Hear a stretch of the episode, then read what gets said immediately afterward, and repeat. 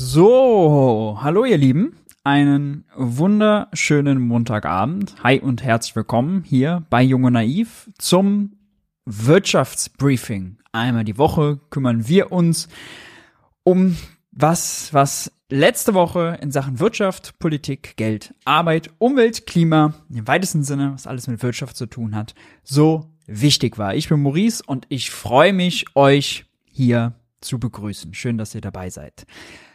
Programmhinweis, äh, der obligatorische, der fällt heute, was junge Naivsendungen angeht, leider fast aus, denn eigentlich wäre am Freitag Ministerpräsident Daniel Günther von der CDU bei Thilo zu Gast gewesen. Der musste leider krankheitsbedingt absagen.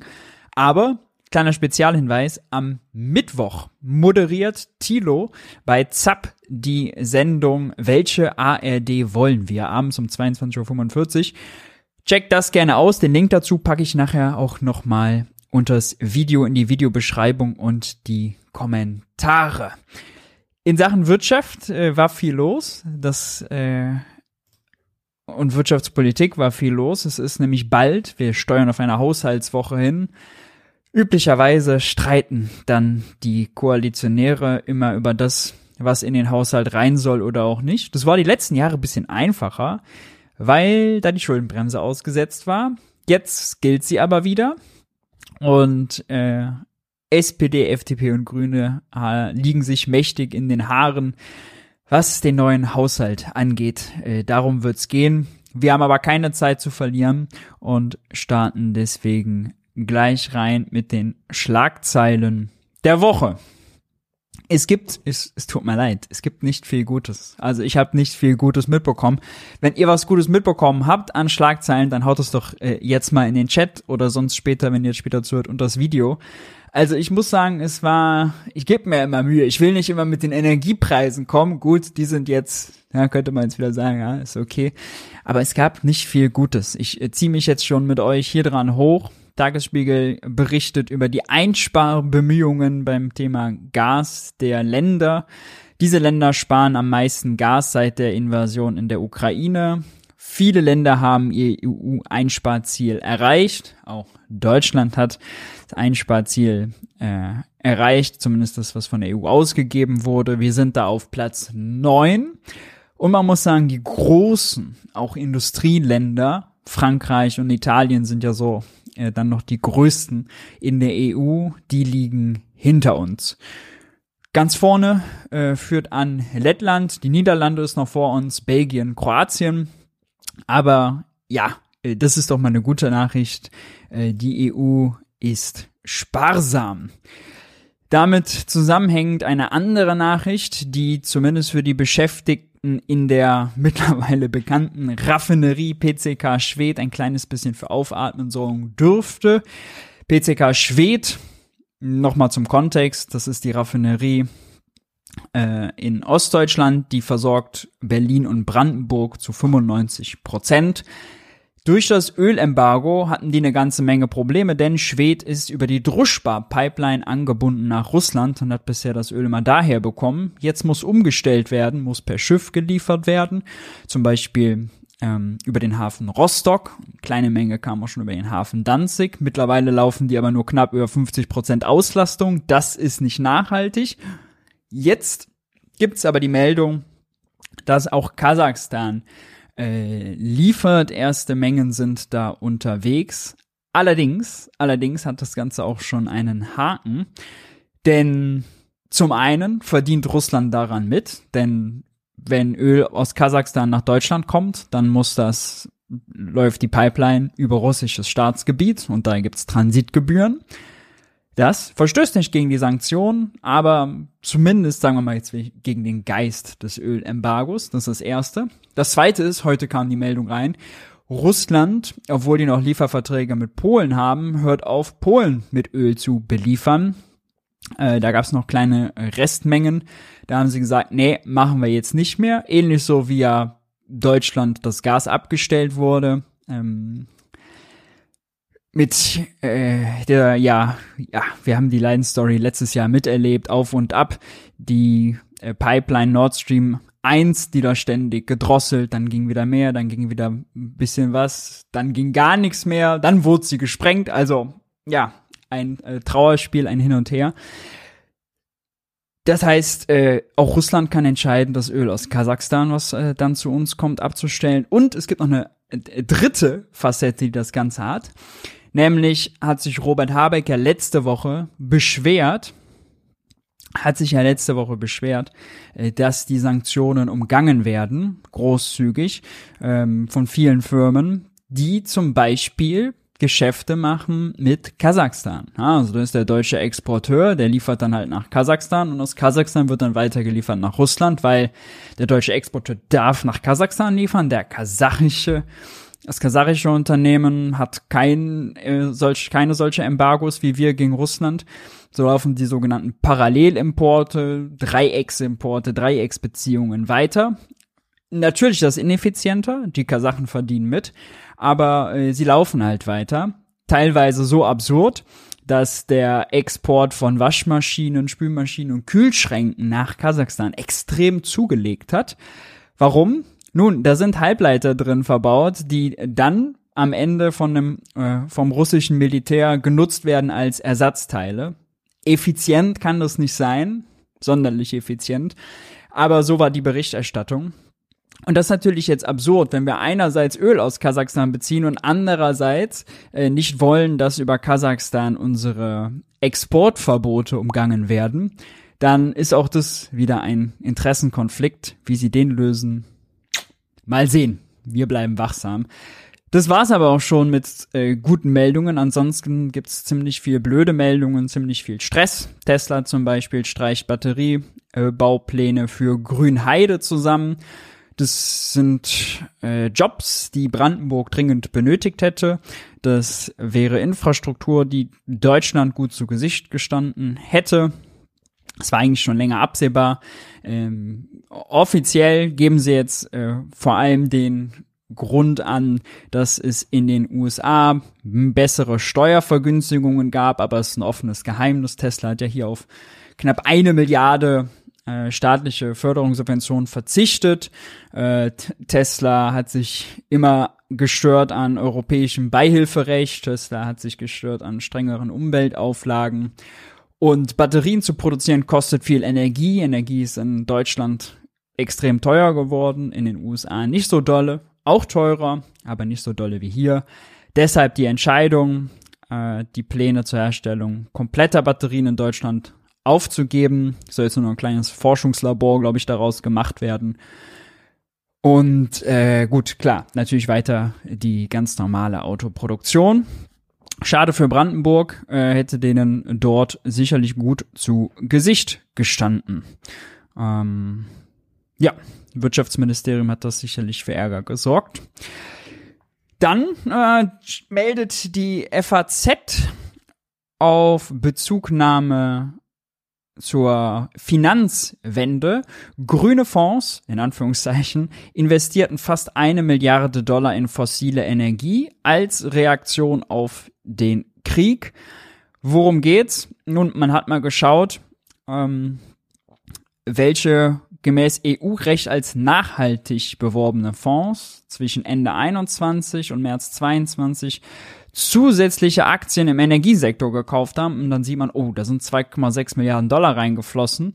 940 Millionen äh, Dollar davon in den fossilen Bereich, hingegen Neuinvestitionen in Aktien von Unternehmen im Bereich der Erneuerbaren nur 138 Millionen Dollar. Also knapp eine Milliarde in die fossilen, nur 130 Millionen in die Erneuerbaren.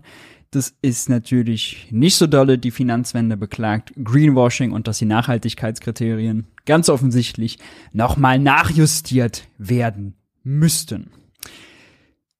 Für die lieben Zuschauer im Chat, die jetzt schon mal Fragen stellen, wir haben am Ende des Formats immer ein Kapitel Zeit für naive Fragen.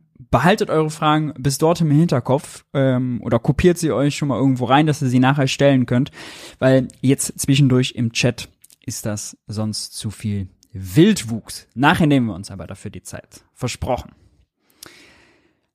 Die Tagesschau meldet Totalausfall im Süden, Kritik der Windenergiebranche. Worum geht's? Nun, seit Anfang Januar wurden in mehreren Bundesländern keine einzige neue Anlage genehmigt. In der letzten Sendung, als Jens Brodersen hier noch zu Gast war, haben wir noch Olaf Scholz, Scholz dafür gelobt, dass er jetzt ja aufgeruf, ausgerufen hat, dass jeden Tag eine Handvoll Windräder äh, aufgestellt werden sollen, in Betrieb genommen werden sollen. Wenn natürlich keine genehmigt werden, dann läuft das äh, wahrscheinlich nicht so dolle. Das ist bitter. Und äh, der Totalausfall ist auch zu lokalisieren. Ähm, besonders schlecht schneiden dort nämlich ab. Äh, insbesondere das äh, große Flächenland Bayern von Markus Söder, aber auch Baden-Württemberg. Ist immer so das Argument, ja, hier ist ja Windenergie nicht so dolle wie dort oben im Norden. Stimmt, da ist sie besser. Trotzdem brauchen wir es auch da. Und ähm, genau, also das ist ein schlechtes Zeichen für unsere äh, Ausbauziele man kann nur hoffen, dass da langsam Bewegung reinkommt. Äh, an der Stelle auch nochmal erwähnt, es ist ja auf jeden Fall äh, auch wichtig, dass wir die Stromtrassen entsprechend ausbauen und Strom, den wir dann aus Wind zum Beispiel oder aus Solar produzieren, transportiert bekommen zwischen Nord und Süd. Das äh, ist noch nicht so verlässlich und effizient der Fall und in den Mengen, wie wir es bald brauchen, nicht nötig. Deswegen steigt ja die Bundesregierung oder will sie zum Beispiel bei Tenet einsteigen. Es ist der größte Übertragungsnetzbetreiber, also Stromautobahn, wenn man so will. Gut, hoffentlich wird dort ernst gemacht. Dann hat das IMK, das Institut für Makroökonomie und Konjunkturforschung, einen neuen Inflationsmonitor herausgegeben und wenn man den Inflationsmonitor liest, dann erfährt man, welche Einkommensgruppe zum Beispiel wie stark von der Inflation betroffen ist. Und gibt jetzt zwei interessante Nachrichten. Die erste Nachricht ist, mm, das Statistische Bundesamt hat die Inflationsberechnung ein Stück weit umgestellt. Ähm, das machen die eigentlich alle fünf Jahre, dass die den Warenkorb anpassen. Zum Beispiel, um dem Rechnung zu tragen, dass Menschen mehr Dienstleistungen ausgeben, dass sie mehr oder weniger für Wohnen ausgeben, dass sie typischerweise mehr für Energie ausgeben, halt der Warenkorb angepasst wird und die Gewichtung. Äh, das haben sie jetzt äh, gemacht. Da war ein bisschen die Herausforderung, eigentlich sollte das 2020 passieren. Da war aber Corona, ja, Pandemie, ja. Das heißt, das war verzerrt. Deswegen war das ein bisschen schwieriger. Und die Umstellung, Revision nennen sie das dann, hat dazu geführt, dass die Gewichtungen im Warenkorb sich jetzt krass verändert haben. Miete zum Beispiel zählt viel weniger. Der Anteil an den Gesamtausgaben ist jetzt kleiner geworden, entsprechend auch der Anteil im Warenkorb. Energie zählt auch deutlich weniger, Nahrung deutlich mehr, was in Konsequenz dazu führt, dass erstens die Inflationsrate für das vergangene Jahr einen ganzen Prozentpunkt zu hoch ausgewiesen wurde, war also gar nicht so hoch. Also zumindest geben sie an, dass das jetzt die realistischere äh, Betrachtung ist. Gut, vertrauen wir mal den Statistikern. Ähm, das ist das Erste. Und das Zweite ist, dass jetzt für äh, Mittelstandseinkommen mittlerweile Nahrungsmittelausgaben oder Nahrungsmittel im Allgemeinen ein größerer Nahrungsmittel dort einen größeren Beitrag zur Inflation haben als Haushaltsenergie. Ja, bedeutet, der Inflationstreiber Nummer eins, der Kauf, der Kaufkraftvernichter Nummer eins in, bei Familien mit mittlerem Einkommen ist die, sind die Nahrungsmittel. Ja, was wiederum uns auf die Debatte zurückführt, was macht die Bundesregierung eigentlich, damit die Leute sich die Lebensmittel leisten können und damit die Lebensmittel günstig bleiben oder günstiger werden wieder im Supermarkt? Ja, das ist die größte Forderung, die auf dem Tisch war, die Mehrwertsteuersenkung. Man kann den Mehrwertsteuersatz auf Grundnahrungsmittel zum Beispiel streichen. Damit würde man schlagartig, sieben ne, Prozent werden da aufgeschlagen, wenn man die sieben Prozent abzieht, je nachdem wie man denkt, von oben nach unten runter wäre es sogar ein bisschen mehr als sieben Prozent, die die günstiger würden. Wir sagen jetzt vereinfacht sieben Prozent günstiger werden hätte äh, ad hoc was äh, für die Kaufkraft getan der Leute und die Inflationsrate gesenkt. Aber das würde ein paar Milliarden Euro kosten, zwölf ungefähr. Und da sie eh schon so viel über den Haushalt streiten, wie wir gleich sehen werden, ist das nicht sonderlich realistisch, wäre aber eine gute Maßnahme. Und da Energie mittlerweile ja den ungefähr gleichen Beitrag zur Inflationsrate äh, hat wie Nahrungsmittel, wäre das durchaus angemessen. Allerdings ist das, was ich gerade gesagt habe, ein bisschen verfälschend, weil in Lebensmitteln natürlich auch viel Energie wiederum drin ist. Ne?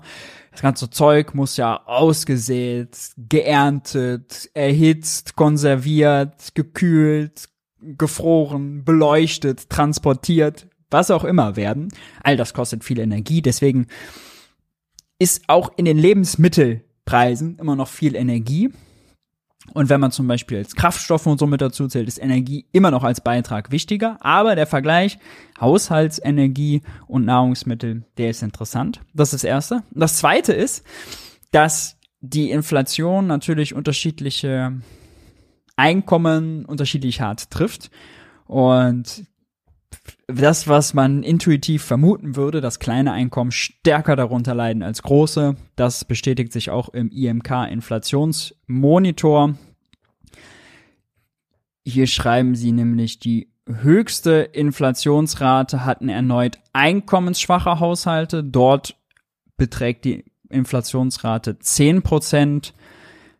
Die niedrigste einkommensstarke die niedrigste einkommensstarke alleinlebende Gruppe, äh, die hatte wiederum nur eine Inflationsrate von 7,4 Prozent, weil die Konsummuster andere sind, weil sie mehr sparen äh, können einfach und nicht all ihr Geld für den Lebensalltag ausgeben müssen. Das ist ein Unterschied von 2,6 Prozentpunkten. Und ja, daran müssen sich natürlich auch die Entlastungspakete messen lassen. Darüber hat Thilo unter anderem mit Lisa Paus gesprochen. Schauen wir nachher drauf. Dann gibt's eine sehr, sehr interessante Meldung von heute, ganz frisch, ganz warm. Die Bundesregierung setzt die konzertierte Aktion aus. Das hatte der stellvertretende Regierungssprecher Büchner heute angekündigt. Eigentlich sollte es am 9. März noch ein Treffen geben. Konzertierte Aktion, wir erinnern uns, war die Zusammenkunft von Arbeitgeberseite, Arbeitnehmerseite, Bundesregierung und Bundesbank. Also alle, die irgendwie daran mitwirken, dass es Löhne gibt und dass Preise gesetzt werden. Äh, die sollten sich dann an einen Tisch setzen, damit die Last der hohen Importpreise geschultert wird. Und Ziel Nummer eins, Ziel Nummer eins dieser konzertierten Aktion, das gab es damals schon mal während der Ölkrise, damals ein bisschen besser funktioniert als jetzt. Ziel dieser konzertierten Aktion war, alle einigen sich auf Maßnahmen, die, man macht, die man macht und agieren sozusagen, ja, zumindest irgendwie im grob, im gröbsten Sinne im Einvernehmen, was die Lohnentwicklung angeht. Denn das ist die Sorge Nummer eins gewesen, wenn die Löhne durch die Decke gehen würden, dass neben der Energiepreisinflation noch diese klassische Lohnpreisspirale entfacht wird und die Löhne zusätzlich inflationstreiber werden. So. Das setzt die Regierung jetzt aus nach drei Treffen. Das vierte hat sie abgesagt. Und wir hören mal rein in die Begründung. Das war nämlich auch heute Teil der Regierungspressekonferenz. Warum sie das denn machen und ob das denn die, ob die, ob die Ziele, die sie damit sich gesteckt haben, denn schon erreicht sind. Oh, der Ton läuft nicht über meine Kopfhörer. Entsprechend könnt ihr den nicht hören. Kleinen Moment. Zack, zack, zack, zack, zack verbinden. Und wenn ja, warum? Zur konzertierten Aktion kann ich Ihnen sagen, ähm, der Bundeskanzler hat in einer historischen Ausnahmesituation die konzertierte Aktion ins Leben gerufen. Ähm, Ziel der konzertierten Aktion war es, gemeinsam mit den Sozialpartnern Wissenschaft und Geldpolitik Lösungen zu arbeiten, um die Inflation zu dämpfen und die Belastung durch die hohen Preise zu lindern. Das Thema hatten wir ja eben auch gerade schon. Und wir haben in dieser konzertierten Aktion viel erreicht. Die Bundesregierung hat umfangreiche Entlastungspakete aufgelegt und das, ähm, in diese sind auch die Vorschläge der Sozialpartner eingeflossen. Die beschlossenen Maßnahmen wirken. Die Inflationsausgleichsprämie wurde sehr gut angenommen. Sie ist mittlerweile Teil einer Vielzahl von Tarifabschlüssen. Die Gas- und Strompreisbremse ist in Kraft und bietet Menschen und Unternehmen Entlastungen und Planbarkeit. Und in Deutschland hat sich die Entwicklung der Wirtschaft in den letzten Monaten stabilisiert. Das sind gute Nachrichten und daher können wir die konzertierte Aktion zunächst aussetzen. Irgendwo war zu lesen, in einer Art Standby-Modus ähm, schalten und das ist genau auch ähm, äh, richtig so. Ich kann Ihnen also bestätigen, dass das für März angesetzte Treffen nicht stattfinden wird. Das Format hat sich aber bewährt und ähm, sollte es die Lage erfordern, kann es dann jederzeit reaktiviert werden. Das Format hat sich bewährt. Das Format hätte sich ja bewährt, wenn wirklich alle Parteien da rausgehen und eine einheitliche Marschrichtung vorgeben. Ich hatte dazu schon Verdi-Ökonom der Kirche, der war zuletzt bei Thilo zu Gast im Interview, kann ich sehr empfehlen. Ich glaube, es war Interview 426, vor der Folge 426. Mm, den hatte ich auch schon mal darauf angesprochen und gesagt, also die konzertierte Aktion, die ist ja gefloppt, weil in keinem der Treffen gab es konkrete Maßnahmen, mit denen die da rausgegangen sind. Im letzten Treffen, das ist jetzt schon auch schon ewig her, hat die Regierung Hals über Kopf nebenher diese Gas- und Strompreisbremse äh, entwickelt und gleichzeitig die steuer- und abgabenfreie Inflationsprämie, 3000 Euro, die vorher aber schon im Gespräch war. Die konstatierte Aktion war zu Ende. Jasmin Fahimi, DGB, Olaf Scholz und Rainer Dulger von der Arbeitgeberseite stellen sich bei der Pressekonferenz hin. Jasmin Fahimi sagt, ja, ist ja alles schön und gut, die Preisbremsen müssen aber schnell kommen und die müssen eigentlich umfassender sein und Inflationsausgleichsprämie reicht nicht, denn wir brauchen dauerhafte Lohnerhöhungen.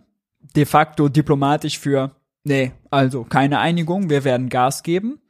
Olaf Scholz hat nur ein bisschen was vorgestellt und Rainer Dulger sagt, oh, Inflationsausgleichsprämie. Also es können sich nicht alle Betriebe leisten. Also de facto haben sie sich nicht dort hintergestellt und diese Ausgleichs, äh, Steuer- und Abgabenfreie Inflationsausgleichsprämie wäre das Tool gewesen, diesen einmaligen Preisschock, den man eben durch die Energie hat, das ist eben keine klassische Inflation, sondern Preisschock, diesen einmaligen Preisschock mit einmaliger Ausgleichszahlung zu kompensieren und je großzügiger die ist und je großzügiger Olaf Scholz auch angeboten hätte, die Ampel angeboten hätte, was sie zum Beispiel noch an Entlastungen selbst für die Arbeitnehmer schultern oder auch für die Arbeitgeber. Stichwort Energiekostendämpfungsprogramm, ja, auch da wurde ein bisschen gespart, möglichst klein gehalten, möglichst kompliziert. Hätte Olaf Scholz mehr auf den Tisch gelegt und von Jasmin Fahimi und Rainer Dulger aber dann verlangt, Leute, dann zieht jetzt aber jeder hier am Strang und schaut zu, dass wir möglichst überall diese Einmalzahlung durchsetzen, um zu starke Lohnzuwächse zu verhindern. So war ja das Ziel. Ja, das wäre ein Erfolg gewesen. Genau das gab es aber nicht. Also äh, was da jetzt an Erfolg aus dieser konstatierten Aktion folgen soll, ist wirklich ein Rätsel.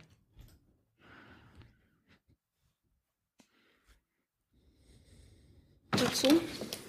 Ähm, ja, Sie haben schon indirekt das beantwortet. Das heißt, also Sie werden in Zukunft auch äh, jetzt je nach Lage, wenn Sie weitere Entlastungspakete oder Entlastungen für Bürgerinnen und Bürger planen, jetzt auch wieder dann sehr bald zusammentreten können. Also wenn das äh, für nötig erscheinen sollte, dann äh, ist das ja jetzt ein etablierter Kreis von Gesprächspartnern, ähm, die sich dann auch wieder neu abstimmen können. Dann würde man diese konzertierte Aktion wieder reaktivieren. Ja. Herr Eckstein dazu? Wurde denn diese Absage einseitig kommuniziert oder gab es davor, war das abgesprochen mit den Gewerkschaften, den Arbeitgebern und den anderen? Das kann ich Ihnen jetzt so aus der Lameng nicht sagen, aber ich gehe davon aus, so wie das Kanzleramt arbeitet, dass man immer grundsätzlich vorher miteinander spricht, bevor man sowas kommuniziert. Also ich gehe einfach davon aus, dass die vorher auch informiert wurden. Und hat man diesen Beschluss dann aber gemeinsam gefasst, dass jetzt der Zeitpunkt ist, dass man das aussetzen kann? Oder ja, ist das eine Entscheidung des Kanzleramts also, gewesen? Ich, also wie gesagt, Details äh, weiß ich jetzt nicht ganz genau, aber der Einladende ist ja nun mal das Kanzleramt, also muss auch das Kanzleramt absagen. Ja, nur weil das ist ja, das war ja damals auch mit sehr viel, ähm, sehr breit. Das ist zumal der Zeitpunkt ganz komisch gewählt, weil wir ja gerade zwei große Tarifauseinandersetzungen haben. Die Tarifauseinandersetzung öffentlichen Dienst kommen wir gleich noch zu, und zum Beispiel die bei der Post, wo der Staat jeweils eine große Rolle spielt. Also jetzt wäre der perfekte Zeitpunkt für die konzertierte Aktion gewesen, auch das nochmal dort zu besprechen. Klar, keine konkreten Tarifverhandlungen, alles schön und gut, sagen beide, ja, wollen wir unsere äh, Auto, äh, wollen wir beide autonom sein, wollen wir unsere Verantwortung, ne? Red uns da nicht rein, lieber Bund, liebe Politik, alles schön und gut. Aber natürlich wäre das der perfekte Rahmen gewesen, um Leitplanken zu setzen. Ja. angekündigt geworden. Herr Scholz hat immer wieder auf diese Aktion, ich glaube auch im Bundestag verwiesen etc. Dass das jetzt im Oktober gab es glaube ich das letzte Treffen jetzt mhm. so plötzlich abgesagt wird. Deswegen war nur meine Frage. Also ist das quasi eine Einschätzung des Kanzleramts? Stimmt, im Oktober das letzte Treffen, ein halbes Jahr nichts passiert. Gewerkschaften und der Arbeitgeber, dass es jetzt mit dieser dass es die konzertierte Aktion aktuell nicht mehr braucht oder ist das eine Entscheidung des Kanzleramts gewesen? Also ich kann jetzt hier nicht für die Gewerkschaften und die Arbeitgeber sprechen. Ich kann nur sagen, es ist die Einschätzung ähm, des Kanzleramts, dass wir in einer Situation sind, in der wir diese konzertierte Aktion nicht aufgeben, ähm, in der wir sie sozusagen nur aussetzen oder in Standby setzen, wenn Sie so wollen, ähm, äh, und sie aber jederzeit reaktivieren können. Und ich glaube, das ist mit Sicherheit im Einvernehmen mit den, mit den Sozialpartnern geschehen. Herr Jung? Herr Büchner, die konzertierte Aktion richtete sich ja gegen die hohe Inflation. Ähm, die ist ja noch nicht im Griff. Also im Januar stand, äh, also laut Statistikum Bundesamt 8,7 Prozent äh, Inflationsanstieg. Also wie kommt das Kanzleramt darauf, dass die konzertierte Aktion nicht mehr notwendig ist? Naja, die, wir haben äh, erstens mal hatten wir höhere Inflationsraten schon. Ähm, zweitens sind die Prognosen für, für das Jahr 20 wir hatten schon mal höhere Inflationsraten über 10 Prozent, aber die sind ja gerade vor allem geringer, weil die Gewichtung geändert wurde. Ja, da ist er schon mal nicht auf der Höhe. Ah, kein Argument. 2023, äh, dass die Inflation sich weiter abschwächt. Ähm, und äh, von daher, wie ich Ihnen gerade vorgetragen habe, äh, sehe Inflation soll sich abschwächen, aber selbst nach allen Prognosen, ja, ob Statistische Bundesamt, ob Jahreswirtschaftsbericht, ob EZB bleibt die Inflation bei sechs Prozent und mehr. Ja, also von Lösung kann wahrlich nicht die Rede sein. Insbesondere dessen, weil man ja noch ungelöste Sachen hat, wie zum Beispiel die hohe Inflationsrate bei den Nahrungsmitteln.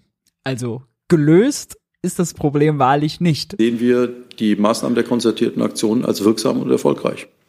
Von welcher Inflationsrate geht denn das Kanzleramt für dieses Jahr aus, damit wir das einordnen können? Das müsste ich nochmal ähm, nachschauen. Vielleicht kann mir das Finanzministerium helfen, welche, ähm, welche Inflationserwartung. Ah, Entschuldigung, das Finanzministerium ist, das ist neuerdings wieder, ja, wieder da. Genau, okay.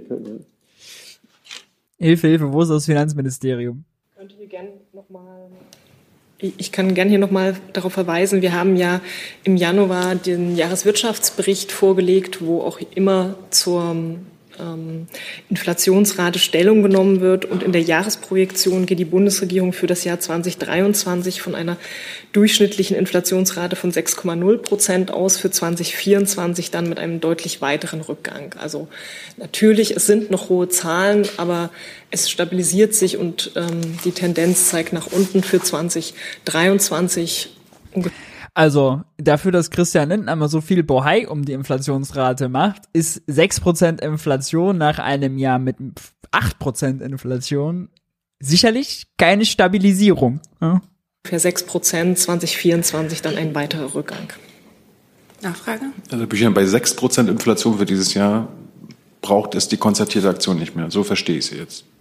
6%, das ist ja immer noch historisch. Es braucht natürlich weiterhin ähm, eine äh, gute Wirtschafts- und Finanzpolitik, ähm, damit die Inflationsrate weiter gedämpft wird. Ähm, aber diese konzertierte Aktion ist ja ein, ähm, sozusagen eine außerordentliche Maßnahme gewesen, um die extremen Ausschläge äh, und die extremen Folgen dieses russischen Angriffskriegs für die deutsche Wirtschaft, für die deutsche Bevölkerung. Bei acht Prozent war es extrem, bei sechs Prozent nicht mehr. Er hat natürlich einen Punkt, ja, dass die Preise an den Börsen, die sind extrem nach oben ausgeschlagen, sind mittlerweile runtergekommen und daher ist absehbar, dass die Preise runterkommen.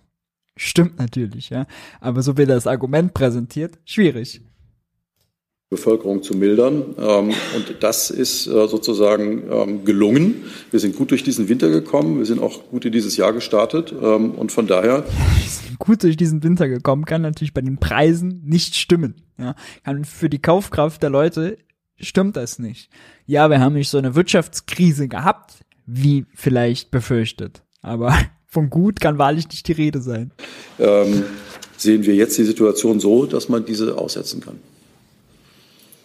Damit sind nicht alle Probleme gelöst ähm, und damit äh, müssen wir auch weiter hart daran arbeiten, diese Probleme zu lösen. Das heißt das nicht, dass, das nicht, dass wir die konzertierte Aktion aussetzen, heißt nicht, dass alle Probleme verschwunden sind. Weitere ich würde aber behaupten, es bedeutet, dass die konzertierte Aktion ein Flop war und gescheitert ist. Äh, das muss man leider so sehen. Die Idee war gut, aber sie ist gescheitert. Und dass sie gescheitert ist, sieht man unter anderem auch an dieser Meldung. Tarifverhandlungen im öffentlichen Dienst. Bund und Kommunen legen Angebot vor. 5% Entgelterhöhung und 2500 Euro steuerfreie Einmalzahlung. Aufgeteilt so. Äh, 5%, äh, 3% zum 1. Oktober 23. Warum Oktober? 2% im 1. Juli 24 und 2500 Euro Einmalzahlung, 1500 sofort, 1000 Euro im Jahr 2024. Gefordert waren, wir erinnern uns, 10,5 Prozent, mindestens 500 Euro. Und jetzt muss man sich wirklich, also, das, das ist wirklich skandalös, finde ich, dass der Bund, Olaf Scholz, will eine konzertierte Aktion machen. Und das beste Tool, um Arbeitgeberseite und Arbeitnehmerseite zusammenzubringen, um die Lohnpreisspirale ja, der Logik zu verändern, ist die Steuer- und abgabenfreie Einmalzahlung. 3000 Euro. Ja, das ist so das Tool, was er auch am Anfang schon, bevor er die einberufen hat, vorgeschlagen hat. Ja, das ist sein Steckenpferd. Und jetzt geht seine Innenministerin hin, Nancy Faeser, die ja für den Bund dort verhandelt, und der Staat schlägt nicht die 3000 Euro vor, um voranzugehen, um allen zu zeigen, ey, das ist sozusagen der Ausgangspunkt, das Minimum, das ist jetzt der Way to go für die Tarifverhandlungen in diesem inflationären Preisschock-Umfeld, sondern schlägt nur 2500 vor. Wie will er dann noch glaubwürdig andere Abschlüsse kommentieren, wenn nicht mal der Bund automatisch von vornherein vorschlägt, das Maximum an Inflation, an äh, Steuern abgabenfreier Inflationsausgleichsprämie zu zahlen.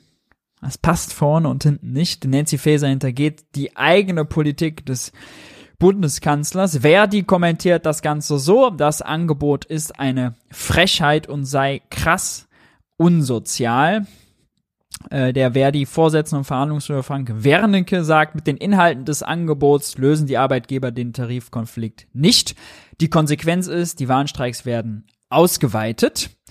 Die Aktionen und Proteste hätten offenbar noch nicht ausgereicht, um die Arbeitgeber zum Umdenken zu verlassen. Dann werden wir eine Schippe drauflegen. Heute und morgen zum Beispiel Warnstreiks äh, bei den Flughäfen in NRW. Zum Beispiel, wer damit reisen muss, ich weiß, das ist bitter, äh, das tut weh, das schmerzt für den Moment, aber ist notwendig. Ähm, kann nur dazu app daran appellieren, solidarisch mit den Beschäftigten zu sein. Die organisieren uns den Alltag, die haben uns durch die Corona-Krise äh, geführt, die halten den Kopf hin, damit der, wir eine öffentliche Daseinsvorsorge haben und das alles funktioniert. Die brauchen bessere Löhne und dafür äh, sind zwingen die Arbeitgeber sie dazu, äh, sich eben damit auszuhelfen. Ähm, hier nochmal äh, dann ganz klar dargestellt, äh, die Einmalzahlung, sagt er, ist nicht nachhaltig, die, Ple die Preise bleiben auch danach noch hoch, wenn die Prämien längst nicht mehr wirken. Ein Mindestbetrag als soziale Komponente für die unteren Gruppen ist nicht vorgesehen. Na, das ist nochmal ein wichtiger Punkt. Mindestens 500 Euro in der Forderung bedeutete ja auch mehr für diejenigen, die ein kleines Einkommen haben, ja, und damit auch in gewisser Weise eine Angleichung von kleinen und größeren Einkommen. Und genau das gibt es jetzt nicht. Ne? Für äh, jemanden mit einem kleinen Einkommen sind die drei Prozent, bleibt, bleibt das Einkommen immer noch klein. Wir haben im öffentlichen Dienst einen extremen Personalmangel, ob Pflege, ähm, äh, ob Müllwerker, ob Busfahrer, was auch immer. Ja. Äh, 300.000 Leute, Stellen, die dort äh, unbesetzt sind, äh, insgesamt in Deutschland. Unglaublich viel, muss man halt sich mal vorstellen. Das wird noch schlimmer werden, weil wir eine alternde Gesellschaft sind.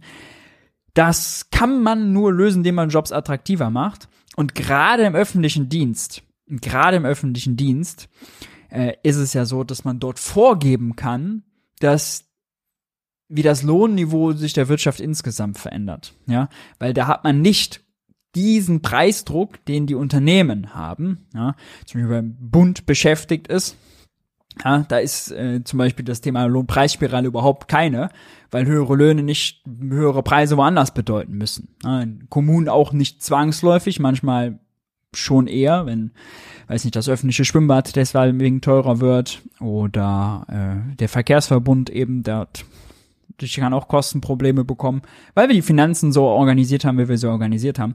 Aber das Argument zählt da zum Beispiel nicht.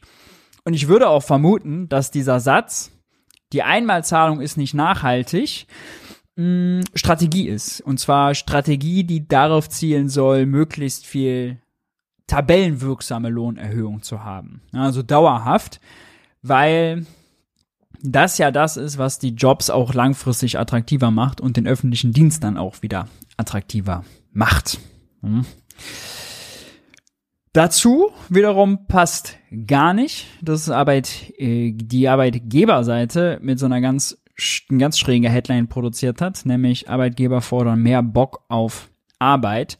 Hauptgeschäftsführer der Bundesvereinigung der Arbeitgeber BDA, Steffen Kampeter, forderte längere Arbeitszeit und mehr Lust auf Arbeiten.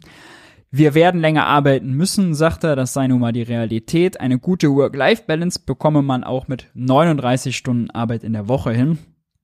Ich finde das wirklich gut, dass Kampeter sich hier freiwillig meldet, um eure äh, Kinder von der Kita abzuholen, um sich dort dann nachmittags um die zu kümmern. Es ist ja wirklich cool. Also, dass hier, dass er so viel wuppen will, dass er in allen, dass er in ganz vielen Familien, dass er da wirklich jetzt helfen will und euch die 39-Stunden-Woche ermöglicht.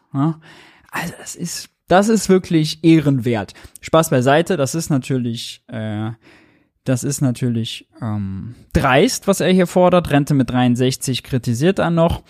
Ähm, den Betrieben gingen so hervorragende Mitarbeiter verloren, bliblablub.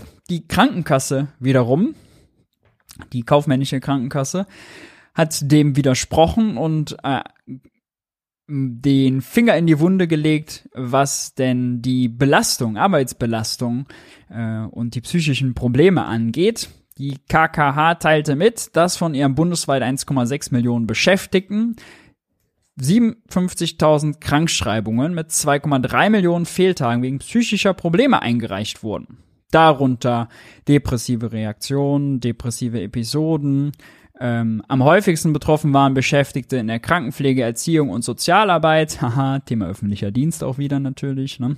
Ähm, Angststörungen, chronische Erschöpfung, all das. Und da hilft natürlich diese Mentalität, ah, auch mit 39 Stunden läuft das schon alles rund, einfach mehr Bock auf Arbeit, natürlich genau gar nicht weiter. Dem entgegen ist äh, letzte Woche aus Großbritannien eine nette äh, Studie veröffentlicht worden zur Vier-Tage-Woche. Ja, ähm, da gab es quasi ein Experiment. 61 Firmen haben sich daran beteiligt und die Vier-Tage-Woche eingeführt. Und die Erfahrung ist überwiegend positiv. Geht um immerhin 3000 Mitarbeiter, die da teilgenommen haben. 56 von den 61 Firmen haben mitgeteilt, dass sie auch danach die Viertagewoche beibehalten wollen. Die äh, Mitarbeiter waren weniger krank, die waren ausgeruhter, die waren motivierter. Äh, teilweise ist die Produktivität gestiegen, deutlicher Rückgang der Fehltage, viel äh, positives Feedback und ein schöner Kontrast zu dem hier, den deutschen Arbeitgeberverbänden, die aus unserem Fachkräftemangel, Anführungszeichen, eine Mentalitätsdebatte machen wollen mit mehr Bock auf Arbeit. Sehr interessant. So unterschiedlich kann die Wahrnehmung sein. Dann pirschen wir uns langsam vor zum Thema Haushalt. Ähm, die Deutsche Bahn, die braucht mehr Geld. Und der Tagesspiegel äh, berichtet Modernis über die Modernisierung des maroden Schienennetzes. Die Bahn fordert zusätzliche 80 Milliarden Euro von Wissing bis 2030. Das bedeutet äh, eine Verdopplung des bisherigen Bahnbudgets. Und in der Regierungspressekonferenz wurde das auch angesprochen und da hat der Sprecher des Verkehrsministeriums nur den klassischen Satz gesagt, ah ja, also wir wollen natürlich auch, ist ja im Koalitionsvertrag verankert, die Bahn stärken. Der Minister hat sich ja viel vorgenommen, aber hm, die wissen ja, wir wollen jetzt den Haushaltsverhandlungen hier natürlich nicht vorgreifen und die Haushaltsverhandlungen nicht mit Ihnen hier führen in der Pressekonferenz. Hahaha, ha, ha. ja, wissen wir doch alle, alles gut. Ähm, 80 Milliarden Euro äh, ist natürlich eine ganze Stange Geld, aber das zeigt man ja, wenn die Bahn das schon, schon selber fordert, äh, wie viel dort im Argen liegt. Das geht aber natürlich alles mit den 80 Milliarden nicht so gut, denn wir haben ja die Schuldenbremse. Und die Schuldenbremse gilt seit diesem Jahr, die soll auch nächstes Jahr wieder gelten. Und leider, leider, leider gibt's jetzt eine neue INSA-Befragung im Auftrag der Bild-Zeitung. Und das Ergebnis ist, die Mehrheit der Deutschen ist für Einhalt, für die Einhaltung der Schuldenbremse, berichtet hier Merkur darüber. Ähm, 57 Prozent sprachen sich in der Erhebung dafür aus, äh, die Schuldenbremse nicht wieder auszusetzen. Nur 27 Prozent waren anderer Meinung. Und wenn man dann mal hier nach den Parteien guckt, äh, danach sind 68 Prozent der Wähler der CDU, CSU für die Einhaltung. Bei FDP und AfD in sind es 64 Prozent. Bei FDP, bei SPD und Grünen jeweils 59 Prozent. Also nicht mal signifikante Unterschiede, ja. Also von 68 bis 59 äh, Prozent. Äh, das ist Wahnsinn und das zeigt einfach, wie krass ideologisch verankert die Schuldbremse und die konservative Sparideologie, oh, der Staat soll haushalten wie Oma Erna und bloß keine Schulden, Schulden sind was Schlechtes, oh Gott, oh Gott, oh Gott, verankert ist. Das ist kein Wunder, denn es gibt ja in Deutschland vergeht keine, keine Talkshow darüber, wo irgendjemand sagen kann, dass die Schulden des Staates eine Belastung für die künftige Generation sind und äh, dass Christian Lindner an einem Tag sagt, oh Gott, jetzt erdrücken ihn die Zinsen und weil er jetzt so viel für Zinsen ausgeben muss, gibt's nichts mehr für die Kinder, für die Bildung. Ja, all das kennen wir ja. Äh, das ist wahrlich bitter. Der Haushaltsstreit ist äh, diesmal größer und vor allem sehr größer als das, was man vielleicht jetzt so mitgeschnitten hat äh, dass zum Beispiel Boris Pistorius, haben wir auch nachher nochmal, äh, unser neuer Verteidigungsminister, letztes Mal habe ich ihn Innenminister genannt, Verteidigungsminister, äh, dass er 10 Milliarden mehr fordert für die Bundeswehr. Okay. Lisa Paus, Familienministerin, haben wir auch gleich im Interview, ähm, fordert 12 Milliarden mehr für die Kindergrundsicherung. Insgesamt, berichtet hier aber der Tagesspiegel, belaufen sich äh, die Wünsche, die, sagen wir mal, zusätzlichen Ausgabenwünsche für 2024 aus den verschiedenen Ministerien auf 70 Milliarden Euro. Ja. Schreiben Sie, die Kabinettskollegen haben dem, hoch, die Kabinettskollegen haben beim Finanzminister allerdings einen Mehrbedarf von 70 Milliarden Euro angemeldet. Finanzierbar wäre das nur durch höhere Steuereinnahmen oder mehr Schulden. Das sind die acht Streitpunkte. Erste ist die Schuldenpolitik. Was machen wir mit der Schuldenbremse? Aussetzen oder nicht? Ist klar, auch Olaf Scholz ist dafür, die bloß nicht nochmal auszusetzen. Da braucht man, glaube ich, nicht viel Hoffnung haben. Dann gibt's ja die Fonds, mit denen die Schuldenbremse umgangen wurde. Unter anderem der, der WSF, der Wirtschaftsstabilisierungsfonds, aus dem jetzt die Strom- und Gaspreisbremse finanziert wird. Da werden ein paar Milliarden überbleiben. Hatten wir auch schon hier in der Sendung. Die könnte man ja für anderes verwenden. Da wehrt sich Christian Lindner aber auch gegen. Ja. Damit könnte man zum Beispiel ein paar von diesen 70 Milliarden, was an Investitionen irgendwie zu wuppen wäre, darüber wuppen. Das wäre sicherlich gut. Christian Lindner fürchtet den Zins. Äh, das hat er heute auch mehrmals auf Twitter nochmal stark gemacht, dass er jetzt 40 Milliarden jedes Jahr für Zinsen ausgeben muss, statt 4 Milliarden wie im Vorjahr und das deswegen ökonomisch weise wäre, bloß keine neuen Schulden zu machen. Und er verkennt natürlich, dass 40 Milliarden für Zinsen nur weniger für Bildung und Co. bedeutet, Bildung und Klima und alles Mögliche, weil wir die Schuldenbremse haben. Also nicht die Schulden an sich bedeuten die hohen Zinslast, sondern äh, bedeuten Einschnitte, sondern die Schuldenbremse, die politische Verengung, die politische Regel ist das Grundproblem. Das zweite ist, ist unglaubwürdig, weil Christian Lindner ja um höhere Zinsen gebettelt hat. Ja. Das dritte ist, dass unser jetziger Kanzler Olaf Scholz, da war er vorher Finanzminister, der hat ein bisschen verkalkuliert, weil Olaf Scholz hat inflationsindexierte Anleihen herausgegeben. Was ist das? Nur das sind Anleihen, äh, die bei denen das Risiko für diejenigen, die die kaufen, geringer ist, dass sie einen schlechten Deal mit der Inflation machen, denn die Rendite bzw. der Zins passt sich an die Inflation an. Der wird angepasst. Ja? Äh, deswegen waren die günstig, als wir Nullzinsen hatten. Allerdings ist die Wette nicht ganz aufgegangen, denn jetzt wo die Zinsen gestiegen sind, wo die Inflation gestiegen ist, muss man dafür auch deutlich mehr zahlen. Hätte er damals ganz normale Anleihen stattdessen ausgegeben, hätte er vielleicht ein paar 0, Prozentpunkte mehr zahlen müssen, statt jetzt so viel mehr. Also, äh, es ist auch ein bisschen was selber schuld. Dazu kommt, ein Drittel, ein Drittel aller deutschen Staatsanleihen liegen bei der EZB bei Zinsausgaben sind ja Ausgaben wie alles andere auch. Ne? Die Ausgaben des einen sind die Einnahmen des anderen. Die fließen ja irgendwo hin. Die fließen zu den Haltern von der Staatsanleihen. Wenn ein Drittel der Anleihen bei der EZB liegen, Europäischen Zentralbank, heißt das, dass das Geld auch wieder zurückfließt in den Haushalt. Rechte Tasche, linke Tasche. Denn die EZB macht damit Gewinne und wenn die EZB Gewinne macht, schüttet die die Gewinne an ihre Eigentümer aus. Wer sind die Eigentümer der Europäischen Zentralbank? Die Mitgliedsländer und das Geld fließt an Christian Lindner zurück. Also die Zahl ist hier auch höher, als sie de facto nachher sein müsste. Dann Steuerpolitik, klar. Äh, die in der Regierungspressekonferenz war davon die Rede, dass es scheinbar ein Treffen gab zwischen Habeck, Lindner und Scholz. Das hat die Presse, hat der Pressesprecher aber nicht bestätigt. Äh, und die hätten sich nochmal darauf verständigt, ja, keine Steuererhöhung erstens und B, bloß, äh, bloß die Schuldenbremse beibehalten. Bedeutet, ah, Steuerpolitik.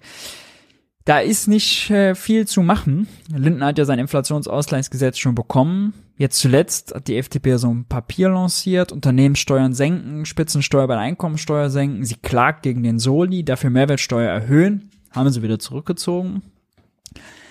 Bei der SPD gibt's äh, einige Stimmen, die nochmal an die Erbschaftssteuer ran wollen. Dem Staat fehlt Geld, äh, etwa für eine Kindergrundsicherung. SPD-Politiker wollen Ausnahmen für Firmenerben streichen.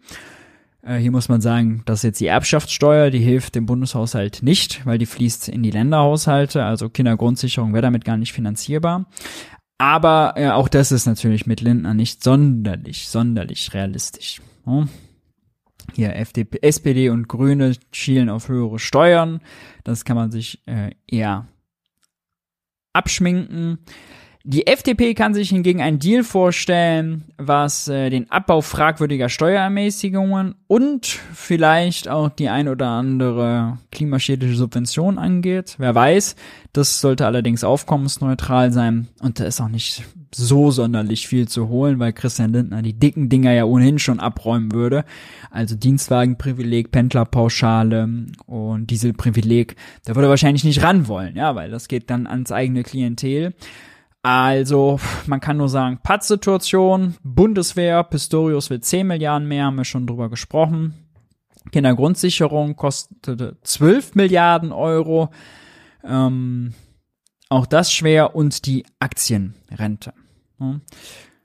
Puh, ziemliches Patt insgesamt. Ähm, bei der Kindergrundsicherung hat Christian Lindner in einem Interview bei T-Online nochmal ausgeführt, das ja gar nicht ges gesetzt wäre, dass die auch unbedingt mehr Geld kostet. Kindergrundsicherung ist die Überlegung, äh, alle Leistungen für Kinder zusammenzulegen.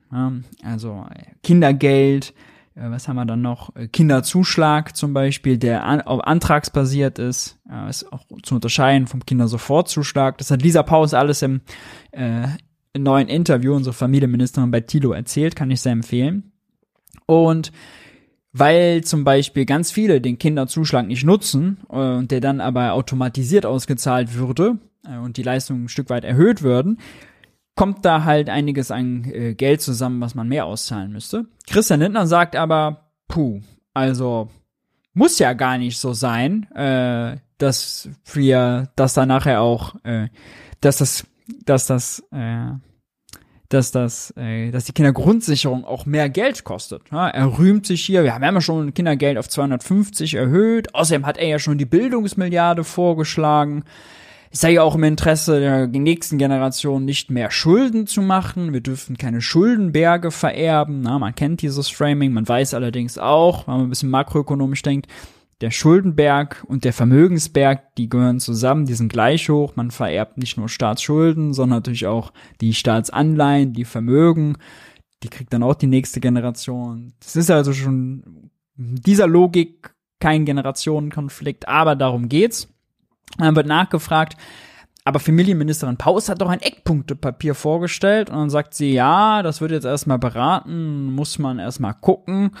Heißt das, sie stellen die ursprüngliche Idee der Kindergrundsicherung in Frage und das ist jetzt ein hammerharter Satz. Es gab und gibt dazu unterschiedliche Vorstellungen. Für mich geht's vor allem um die Digitalisierung und Vereinfachung der Förderung von Kindern. Höhere Transfers sind nicht immer der Königsweg. Ja, diplomatisch für mehr Geld ausgeben will ich dafür nicht. Ja. Drei Millionen Kinder in Deutschland arm. Jedes fünfte Kind arm. Wir haben ein verdammtes Problem mit Kinderarmut. Die meisten Kinder sind natürlich arm, weil deren Eltern arm sind, klar. Aber gerade die Kindergrundsicherung würde zielgenau die Kinder treffen, die in ungünstige Lebensbedingungen hineingeboren sind. Es müsste ein Anliegen auch für jeden Liberalen sein, das auszumerzen. Dieser Satz, höhere Transfers sind nicht immer der Königsweg, ist natürlich also Dreistigkeit und Hohn. Und äh, dann nimmt er hier das Beispiel von einer zugewanderten Familie, wo es doch viel besser wäre, die Sprachförderung von Eltern und Kindern zu verbessern. Ja, die liebe schöne anekdotische Evidenz und das Whataboutism, ja, äh, über was reden, wo jeder nur zustimmen kann. Natürlich wäre es gut, in Sprachförderung von Kindern und Eltern von Zugewanderten zu investieren. Da kann keiner Nein sagen. Christian Lindner ist ein Kommunikationsprofi. Es ist bitter und es bleibt abzuwarten. Aber Lisa Paus wird einen harten Kampf dazu kämpfen haben. Ähnlich so wie Karl Lauterbach. Karl Lauterbach hat äh, mehrere Kämpfe schon mit Christian Lindner da führen müssen und hat schon wieder einen verloren. Karl Lauterbach ist ja für unsere Pflege und unsere Krankenversicherung zuständig und bei der Krankenversicherung äh, sind ja schon die Abgaben, der Zusatzbeitrag ist da schon erhöht worden um 0,3 äh, Prozentpunkte. Auch das blüht jetzt der Pflegeversicherung. Beide haben ein großes Loch. Das wurde bisher immer aus dem Bundeshaushalt gestopft. Christian Lindner macht das jetzt nicht mehr. Und wenn Christian Lindner die Bundeszuschüsse nicht anpasst, heißt das, Karl Lauterbach muss kürzen und den Beitrag um 0,35 Prozentpunkte ansteigen lassen. Für Kinderlose sogar noch viel mehr.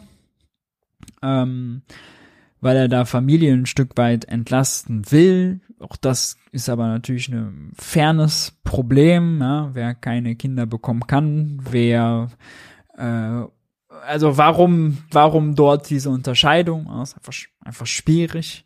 Ähm, aber das Grundproblem ist natürlich erstens, fehlende Bundeszuschüsse führen dazu, dass Lauterbach Sozialabgaben erhöht. Bei Sozialabgaben wissen wir, die treffen kleine Einkommen überproportional stark, äh, weil sie eben anders als die Einkommenssteuer nicht progressiv sind, sondern gleich äh, flach pauschal reinknallen.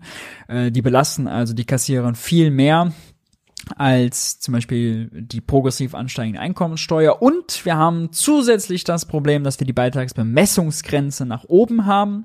Das heißt, der Manager zahlt nur auf seine ersten paar tausend Euro. Bei Rente, Krankenversicherung, Pflege unterschiedlich. Bei Rente sind es knapp sieben, bei Pflege glaube ich bisschen weniger und bei Kranken.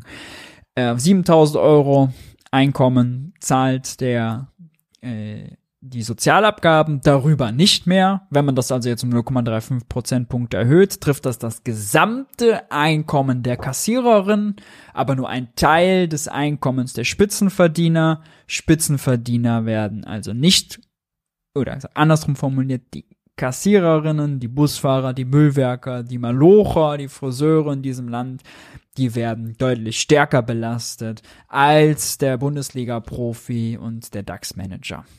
Ne? Das ist das Ergebnis dieser Sparideologie, dieses Haushaltsstreits. Und wenn die Ampel sich rühmt, keine Steuererhöhungen, muss man sagen, also solche Sozialabgabenerhöhungen sind viel unsozialer, als jede Steuererhöhung da sein könnte. De facto gibt es eine Belastungssteigerung. Ne? Also das Mantra, keine Steuererhöhung, das können Sie sich sparen. Die Realität sieht anders aus. Und bei der Krankenversicherung könnte es noch übler werden. Da arbeitet äh, Lauterbach ja an einer Reform und die soll die Finanzsituation der Krankenhäuser verbessern, hatten wir Ende des Jahres hier im Briefing drin. Das wird wahrscheinlich mehr Geld kosten. Darüber hat Lauterbach mit Linden aber noch nicht gesprochen. Klar ist aber, ohne Zuschüsse, stärkere Zuschüsse, würde das wahrscheinlich auch wieder eine Verteuerung bedeuten. Und Lauterbach sagt in dem Interview, der Finanzminister legt seinen Schwerpunkt auf die Einhaltung der Schuldenbremse und auf Projekte wie die Aktienrente und die Bundeswehr. Dann lassen sich steigende Lohnzusatzkosten kaum vermeiden, also Sozialabgaben. Hier zum Beispiel diese 0,35% bei Pflege oder hier mehr bei Kranken. Ähnlich ist es bei der Pflege. Die Alternative wäre, dass wir immer mehr Menschen mit der Pflege überfordern. Das kann keiner wollen. Stimmt natürlich. Äh, Kürzungen, Leistungskürzungen werden noch ungerechter. Die würden die treffen, die dann äh, die Leistungen brauchen. Ja. Aber es ist allgemein, wirklich, also es ist zum Mäusemelken. Es ist zum Mäusemelken. Es trifft genau die Falschen. Es ist eine sehr ungute, sehr, sehr ungute Entwicklung. Leider ist die Argumentation von Lauterbach hier auch schräg, wenn er sagt, Lindner konzentriert sich auf Projekte wie die Aktienrente oder die Bundeswehr. Aktienrente ist eine finanzielle Transaktion, geht an der Schuldenbremse vorbei. Bundeswehr, Sondervermögen, bisher, Regel, das was im Haushalt ist, ist jetzt noch nicht so stark erhöht worden vor allem Sondervermögen, geht an der Schuldenbremse vorbei. Dass Lindner sich also auf beides konzentriert, ist klug für Lindner, aber ähm, bedeutet nicht, dass weniger Geld für Kindergrundsicherung, Pflegeversicherung oder Krankenversicherung da ist. Ne? Äh, das Argument läuft ins Leere. Dann Jetzt noch ein Bericht aus der äh, Süddeutschen, den ich mitgebracht habe. Auch hier geht es um mehr Geld. Lehrermangel an Schulen. Das Problem wird sich in Zukunft verschärfen. Kann ich sehr empfehlen. Den Artikel geht es darum, dass äh, die Lehrer ihren Job eigentlich gerne machen, aber unterbesetzte Schulen, immer mehr Bürokratie, Anforderungen und so weiter, aber den Job stressiger machen. Und ähm, deswegen fordert unter anderem Aladin El Mafalani, ihr kennt ihn, war zweimal bei Tilo zu Gast im Interview, fordert ein Sondervermögen, Bildung. 100 Milliarden oder mehr, sagt er. Äh, wir müssen jetzt in unsere Kinder investieren. Das wäre das Glückste, was man machen kann. Und SPD-Chefin Saskia Esken hat das vor kurzem, jetzt hier vor elf Tagen, auch nochmal gefordert, ins Spiel gebracht. Ja, eine Ertüchtigung der Bundeswehr, gut, aber wir brauchen ein derartiges Paket auch für Bildung. Die Linke wird das jetzt auch bald im Bundestag fordern und einbringen. Das Gute ist, bei so einem Sondervermögen vom Bund kann man zum Beispiel auch die Schulgebäude einfach sanieren äh, und in Schuss bringen, äh, energetische Gebäudesanierung zum Beispiel machen. Vielleicht sind das sogar ein paar Milliarden, die man aus diesem Wirtschaftsstabilisierungsfonds abzwacken kann. Aber das ist klar und die Forderungen sind gut äh, und richtig. Bildung, da müssen wir jetzt mächtig rein investieren.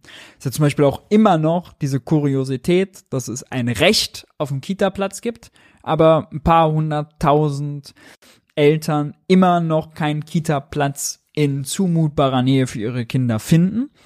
Die stehen natürlich dann auch dem Arbeitsmarkt weniger zur Verfügung. Ne? Ähm, was für eine Verschwendung von Ressourcen und Arbeitskraft und natürlich auch eine Zumutung für die Entwicklung der Kinder und für das Familienleben. Ja. Uff.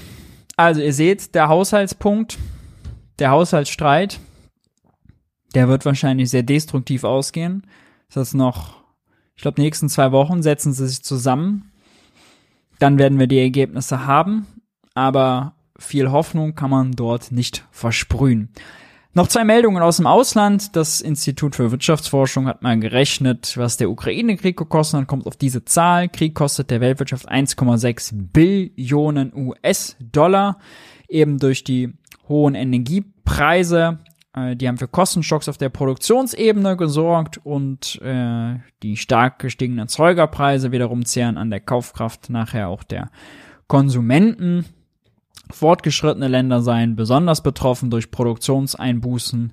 Ähm, für 23 steigt der Anteil an Verlusten in diesen Ländern auf rund 40 Prozent. Russlands Krieg auf die Ukraine hat schon längst eine hohe weltwirtschaftliche Bedeutung, sagt der IW-Konjunkturexperte. Entwarnung ist leider auch in diesem Jahr noch nicht in Sicht. Rohstoffknappheit und Unsicherheit wird uns auch über 23 hinaus beschäftigen und Wohlstand kosten. Stimmt, gleichwohl, sei nochmal ergänzt, den größten wirtschaftlichen Schaden und auch gesellschaftlichen und menschlichen Schaden hat natürlich die Ukraine selbst Wirtschaft Bruttoinlandsprodukt um ein Drittel eingebrochen. Ja, nur das mal zur Vorstellung. Ein Drittel. Und die haben vorher schon, waren die das Land mit der geringsten Wirtschaftsleistung pro Kopf äh, in Europa. Ja, pro Kopf. Die Ukraine hat im Jahr 2021 vor dem Krieg im ganzen Jahr so viel erwirtschaftet, 200 Milliarden Euro, das war das Bruttoinlandsprodukt, wie Deutschland allein mal eben mit dem Doppelwumms raushaut. Gut, fließt vielleicht nicht alles ab, ja, aber nur mal die Relation. Wir machen Doppelwumms und die erwirtschaften das in einem Jahr vor dem Krieg. Mittlerweile sind es dann kann man ja rechnen, 140 Milliarden, 150 Milliarden, was auch immer. Also, wirklich bitter. Eine andere Meldung äh, zum Thema Euro. Bulgarien hat seine Euro-Einführung äh, verschoben. Die Meldung ist jetzt schon ein kleines bisschen älter, wollte ich trotzdem mal mit reinbringen, weil Bulgarien die sogenannten Konvergenzkriterien nicht erfüllt hat. Heißt, Konvergenzkriterien, so ein bisschen so wirtschaftliche Rahmenbedingungen, die stimmen müssen, angepasst sein sollen an das, was man in der EU erwartet. Hauptgrund war vor allem die hohe Inflationsrate, 13 Prozent. Ja. Mal sehen. Ich, man kann nur hoffen, das will ich allerdings schon mal sagen, äh, dass man die Ukraine nicht gleichzeitig auch noch in den Euro zwängt. Ähm, schon der europäische Binnenmarkt wäre wahrscheinlich eine wirtschaftliche Überforderung dieser kaputtgebombten, kleinen, nicht wettbewerbsfähigen Wirtschaft. Wenn die dann auch noch den Euro bekämen, äh, wäre das wahrscheinlich eine noch katastrophalere Überforderung. Oh wir. Jetzt kommen wir aber, bevor wir zu dieser Pause kommen und ihrem Interview, kommen wir zu Boris Pistorius, der im Bericht aus Berlin die Forderung erhoben hat, mehr Milliarden für die Bundeswehr. Und man fragt sich ja, SPD-Politiker sieht ja, wie der Haushaltsstreit läuft. Warum jetzt auch noch mehr aus dem regulären Haushalt für die Bundeswehr, wo doch die Bundeswehr schon Sondervermögen hat? Das wurde gefragt. Wir hören es uns an.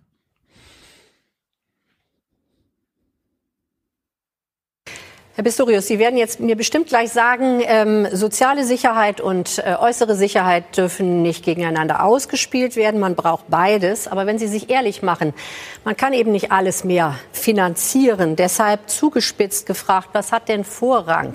Kinder oder Panzer?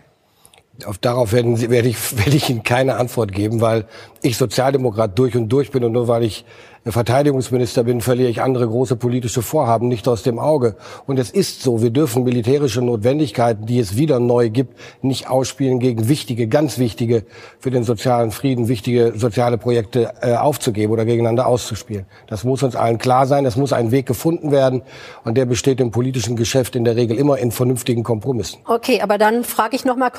An sich könnte es ja ein Vorteil sein, wenn Pistorius jetzt in Sachen Finanzpolitik sehr progressiv wäre und die ganze Ampel jetzt vor sich hertreiben würde. Ja, und sagen, wir müssen da kreative Lösungen finden. 10 Milliarden für die Aktienrente sind eine finanzielle Transaktion. Lasst uns doch überlegen, wie wir dieses Konzept zum Beispiel auf anderes ausweiten. Oder ein Sondervermögen machen oder sonst was. Allerdings ist er, glaube ich, in Sachen Finanzen sehr konservativ, hat also Forderungen, aber keine guten Lösungen und verschlimmert damit das Verteilungs Problem zwischen den Ministerien noch zusätzlich. Nicht gut. Kret, ähm, wo sollen denn die zusätzlichen 10 Milliarden herkommen, die Sie fordern? Darüber wird mit dem Finanzminister zu verhandeln sein. Klar ist nur, das muss man in aller Deutlichkeit nochmal unterstreichen. Die 100 Milliarden Sondervermögen sind das eine. Die werden noch drei Jahre äh, brauchen, bis sie ausgegeben sind. Äh, und danach wird es aber feststehen, dass wir mehr brauchen. Sind wir erst bei 13 Milliarden außerdem von diesen 100 Milliarden. Brauchen übrigens auch schon für den laufenden Betrieb. Deswegen ist äh, auch neben dem 2-Prozent-Ziel zu erreichen, dass der Etat des Verteidigungsministeriums wächst, deutlich mhm. wächst, weil wir sonst die Aufgaben nicht wahrnehmen können, die, die es 30 Jahre lang nicht wahrzunehmen galt. Aber Herr Pistorius, ähm, auch in Ihrer Partei und auch bei Koalitionspartnern heißt es, warum aber immer mehr Geld, wenn das vorhandene ja überhaupt noch nicht ausgegeben ist, vom Sondervermögen, das ist kaum angetastet, keine einzige Panzerhaubitze ist bestellt, müssen Sie nicht erst an Strukturen ran, Ihre Hausarbeiten machen, bevor man immer mehr Milliarden nachgibt? Also ich sage mal so, das ist ein beliebtes Argument dann, wenn man äh, kein Geld aus der Tasche geben will. Das verstehe ich auch. Aber jeder, der weiß, nicht? aber jeder, der weiß, wie ein öffentlicher Haushalt funktioniert und ein Etat eines großen Ministeriums, der weiß auch, dass man nicht innerhalb von wenigen Minuten nach zur Verfügung steht. Und das war im Sommer letzten Jahres des Sondervermögens zig Milliarden ausgeben kann. Was ich sagen kann, ist, wir haben inzwischen fast 30 Milliarden des Sondervermögens vertraglich gebunden. Auch dadurch, dass wir andere Vorhaben aus der Zeit davor reingeschoben haben, aber um schneller ist Geld. kein Euro, oder? Das liegt aber schlicht daran, dass in der Regel erst Geld fließt, wenn geliefert worden ist. Das ist wie in anderen Belangen auch. Wir arbeiten jetzt gerade daran, mit der Rüstungsindustrie für Abschlagszahlungen zu sorgen. Das war bislang nicht vorgesehen. Das machen wir jetzt in Zukunft. Einfach auch, um zu dokumentieren, dass Geld abfließt. Das heißt, äh, Sie würden sagen, Sie gehen an die Strukturen nicht erst ran, bevor Sie neues Geld akquirieren. Das eine schließt das andere ja nicht aus, aber wir leisten bereits Gehöriges. Und meine Absicht ist, dass wir zunächst die ganzen internen Regeln, die es gibt, äh, Prozessrichtlinien und mhm. anderes, die wir uns selber als Ministerium in den letzten 30 Jahren auferlegt haben, dass wir die abwerfen, um schneller agieren zu können. Da muss ich nicht mal an Gesetze ran. Und das ist jetzt der erste Schritt und der wird schon für Beschleunigung sorgen. Erster Effekt wird sein, wenn jetzt nichts mehr dazwischenkommt, werden die neuen Panzerhaubitzen, die Verträge bis Ende des kommenden Monats unterschrieben sein. Letzte Frage. Bei all der Beschleunigung, ja, die da immer gefordert wird und die sie da ausrufen, muss man natürlich sagen, das sind auch sehr komplexe Beschaffungsprogramme und da ist in der Vergangenheit auch viel schiefgegangen. Also wenn die Qualität nachher drunter leidet und wir schlechte Ware bekommen, das kann natürlich auch nicht das Ziel sein, ja. Also Geschwindigkeit um jeden Preis hat man so manchmal das Gefühl, so kippt die Debatte in die andere Richtung. Äh, da hat ist der Pistorius nicht leicht, ne? das in der Debatte richtig zu stellen, der ähm, gerecht an einen sozialdemokratischen Verteidigungsminister. Bislang galt, jeder Euro für Verteidigung soll einen Euro auch für wirtschaftliche Zusammenarbeit und Entwicklungshilfe mit sich bringen. Der Finanzminister hat schon gesagt, das geht nicht mehr. Was sagen Sie?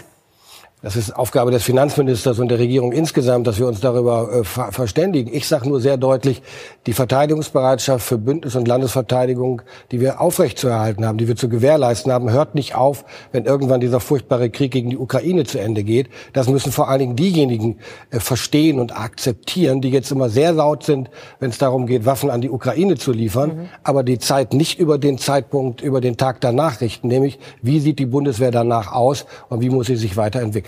Das werden wir sehr genau weiter verfolgen. Herzlichen Dank, Boris Pistorius. Danke, dass Sie bei uns waren.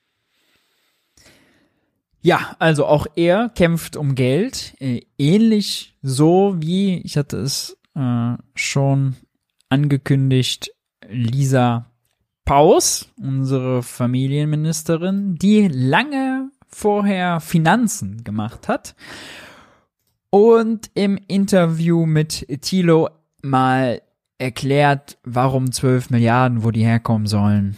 Wir schauen mal rein. als das wichtigste sozialpolitische Projekt ja. der Ampelkoalition so bezeichnet. Kommt die denn? Aber sicher. Wann denn? Wenn es nach mir geht, 2025. Ja, nach deiner Regierung? Nach meiner Regierung auch 2025. Das Datum hat noch keiner in Frage gestellt. Ich hatte jetzt gelesen, dass du sparen musst, weil Finanzminister Lindner sagt, ihr, ihr gebt alle zu viel Geld aus. Äh, wo soll das Geld denn herkommen?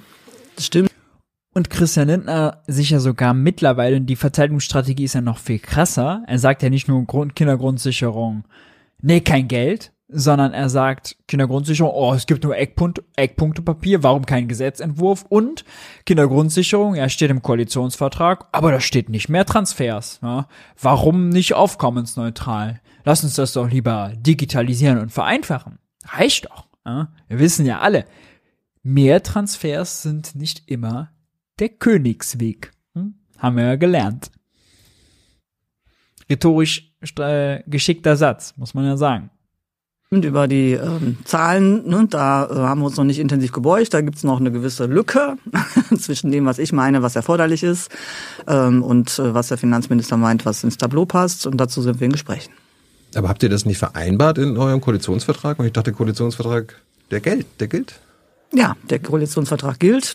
Das denke ich auch. Das sollte so sein und das wird auch so sein. Aber ähm, wir haben uns nicht, äh, im Koalitionsvertrag steht keine Summe, kannst du mal nachlesen, steht keine. Und deswegen sind wir dazu noch in Verhandlungen. Um wie viel Geld geht es denn da? Hunderte Milliarden Euro, die man erstmal finden muss? Nein, also ich habe ähm, angemeldet jetzt für den ähm, Haushalt 25 ähm, 12 Milliarden Euro. Das sind jetzt nicht so viele. Das sind nicht so viele. Das ist ungefähr die Summe übrigens, die ähm, die FDP gerne äh, abschaffen, also äh, die auch fehlen würden, wenn äh, der Soli abgeschafft würde. So, von daher. Ein, ein netter Seitenhieb.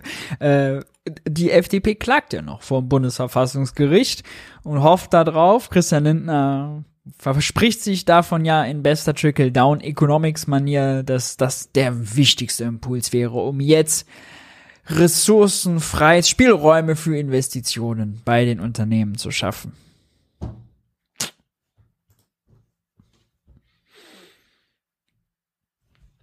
Ja, ist ja eben noch einen sehr interessanten, äh, sehr, sehr interessanten Seitenhieb äh, verpasst, fällt mir gerade ein, da ging es ums Thema Ehegattensplitting, warum das nicht endlich mal angegangen wird. Also die steuerliche Behandlung, einkommenssteuerliche Behandlung von Ehepartnern. Und äh, da hat Lisa Paus gesagt, nun ja, bei der FDP ist es so, die sieht die Familie als kleine GBR und alles, was innerhalb der GBR ist, Sache der GBR. Das hat niemand sonst was anzugehen. Fand ich ganz lustig, den Vergleich. Die FDP sieht die Familie als Gesellschaft bürgerlichen Rechts, als GBR. Ja, aber was ist denn das Problem jetzt bei denen? Das sind ja, also im Vergleich zu anderen großen Projekten sind das ja fast schon äh, Kleckerbeträge. Warum, warum musst du denn dafür kämpfen? Weil es geht doch um Kinder in Armut. Da kann genau. doch keiner was dagegen haben. Finde ich auch. Ja, aber offenbar schon in deiner Regierung. Was ist da los? Hast du denn den äh, Christian Lindner schon mal angefragt für deine Sendung? Christian hat zugesagt, ich warte immer noch, dass er kommt. Ja, dann, dann kannst du es dann ja nochmal fragen. Ja, aber hast du ihn mal gefragt? Ich meine, es geht doch um arme Kinder. Wir verhandeln jetzt halt Prioritäten und ähm, ich finde auch eigentlich kann es da keine Frage geben. Ähm, Kinderarmut äh, hat sich strukturell verfestigt in Deutschland und mhm. das ist das prioritäre sozialpolitische Projekt im Koalitionsvertrag und deswegen sollte es da keine Zweifel geben. So, aber es sind momentan Fragezeichen dran und es gibt eben auch noch andere Projekte, die auch noch in den Haushalt wollen. Und da hat, haben dann unterschiedliche Parteien. Das ist ja auch richtig. Also ne, es ist schon so, dass wir Grünen das da rein verhandelt haben und auch die SPD das äh, mit unterstützt und rein verhandelt hat. Äh, es war jetzt kein Projekt der FDP. Weil ich habe das so verstanden, dein bisheriges Budget, was du als Familienministerin hast, das ist ja bisher noch ohne Kindergrundsicherung. Ja. Und da musst du jetzt schon kürzen. Wie willst du das denn quasi, wenn du jetzt noch mehr 12 Milliarden haben, haben willst, musst du dann an anderer Stelle noch mehr kürzen? Ja, das geht schon allein deswegen nicht, weil mein jetziger Etat sind ja 13. Mhm. Also ne, von 13 Milliarden jetzt 12 Milliarden wegkürzen, ähm, das wäre dann schon mal das komplette Elterngeld und viele andere Sachen. Also das funktioniert nicht, es muss schon zusätzlich kommen. Bist du denn da zuversichtlich, dass es klappt? Ja. Wenn, wenn du sagst, diese Kindergrundsicherung würde jetzt Kinder in Armut nicht beseitigen, warum machst du denn kein Gesetz, was Kinderarmut beseitigen würde? Hast du da einen Vorschlag? Das finde ich immer das aller, aller, aller billigste, wenn, und das ist, zeigt immer, Politiker haben gerade keine Antwort, wenn sie eine Gegenfrage an den Journalisten stellen. Das ist ja nicht Tilos Aufgabe, eine Antwort auf die Frage zu haben. Deswegen fragt er sie ja. Selbst wenn er eine hätte, geht es ja gar nicht um die Antwort des Journalisten. Ja. Immer, immer, immer ein rhetorischer Trick, immer drauf achten und skeptisch werden.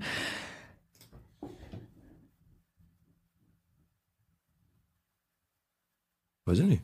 Das ist doch, das, das ist doch eure Politik. Ich kann nur die Realität beschreiben. Jedes fünfte Kind in Deutschland lebt in Armut.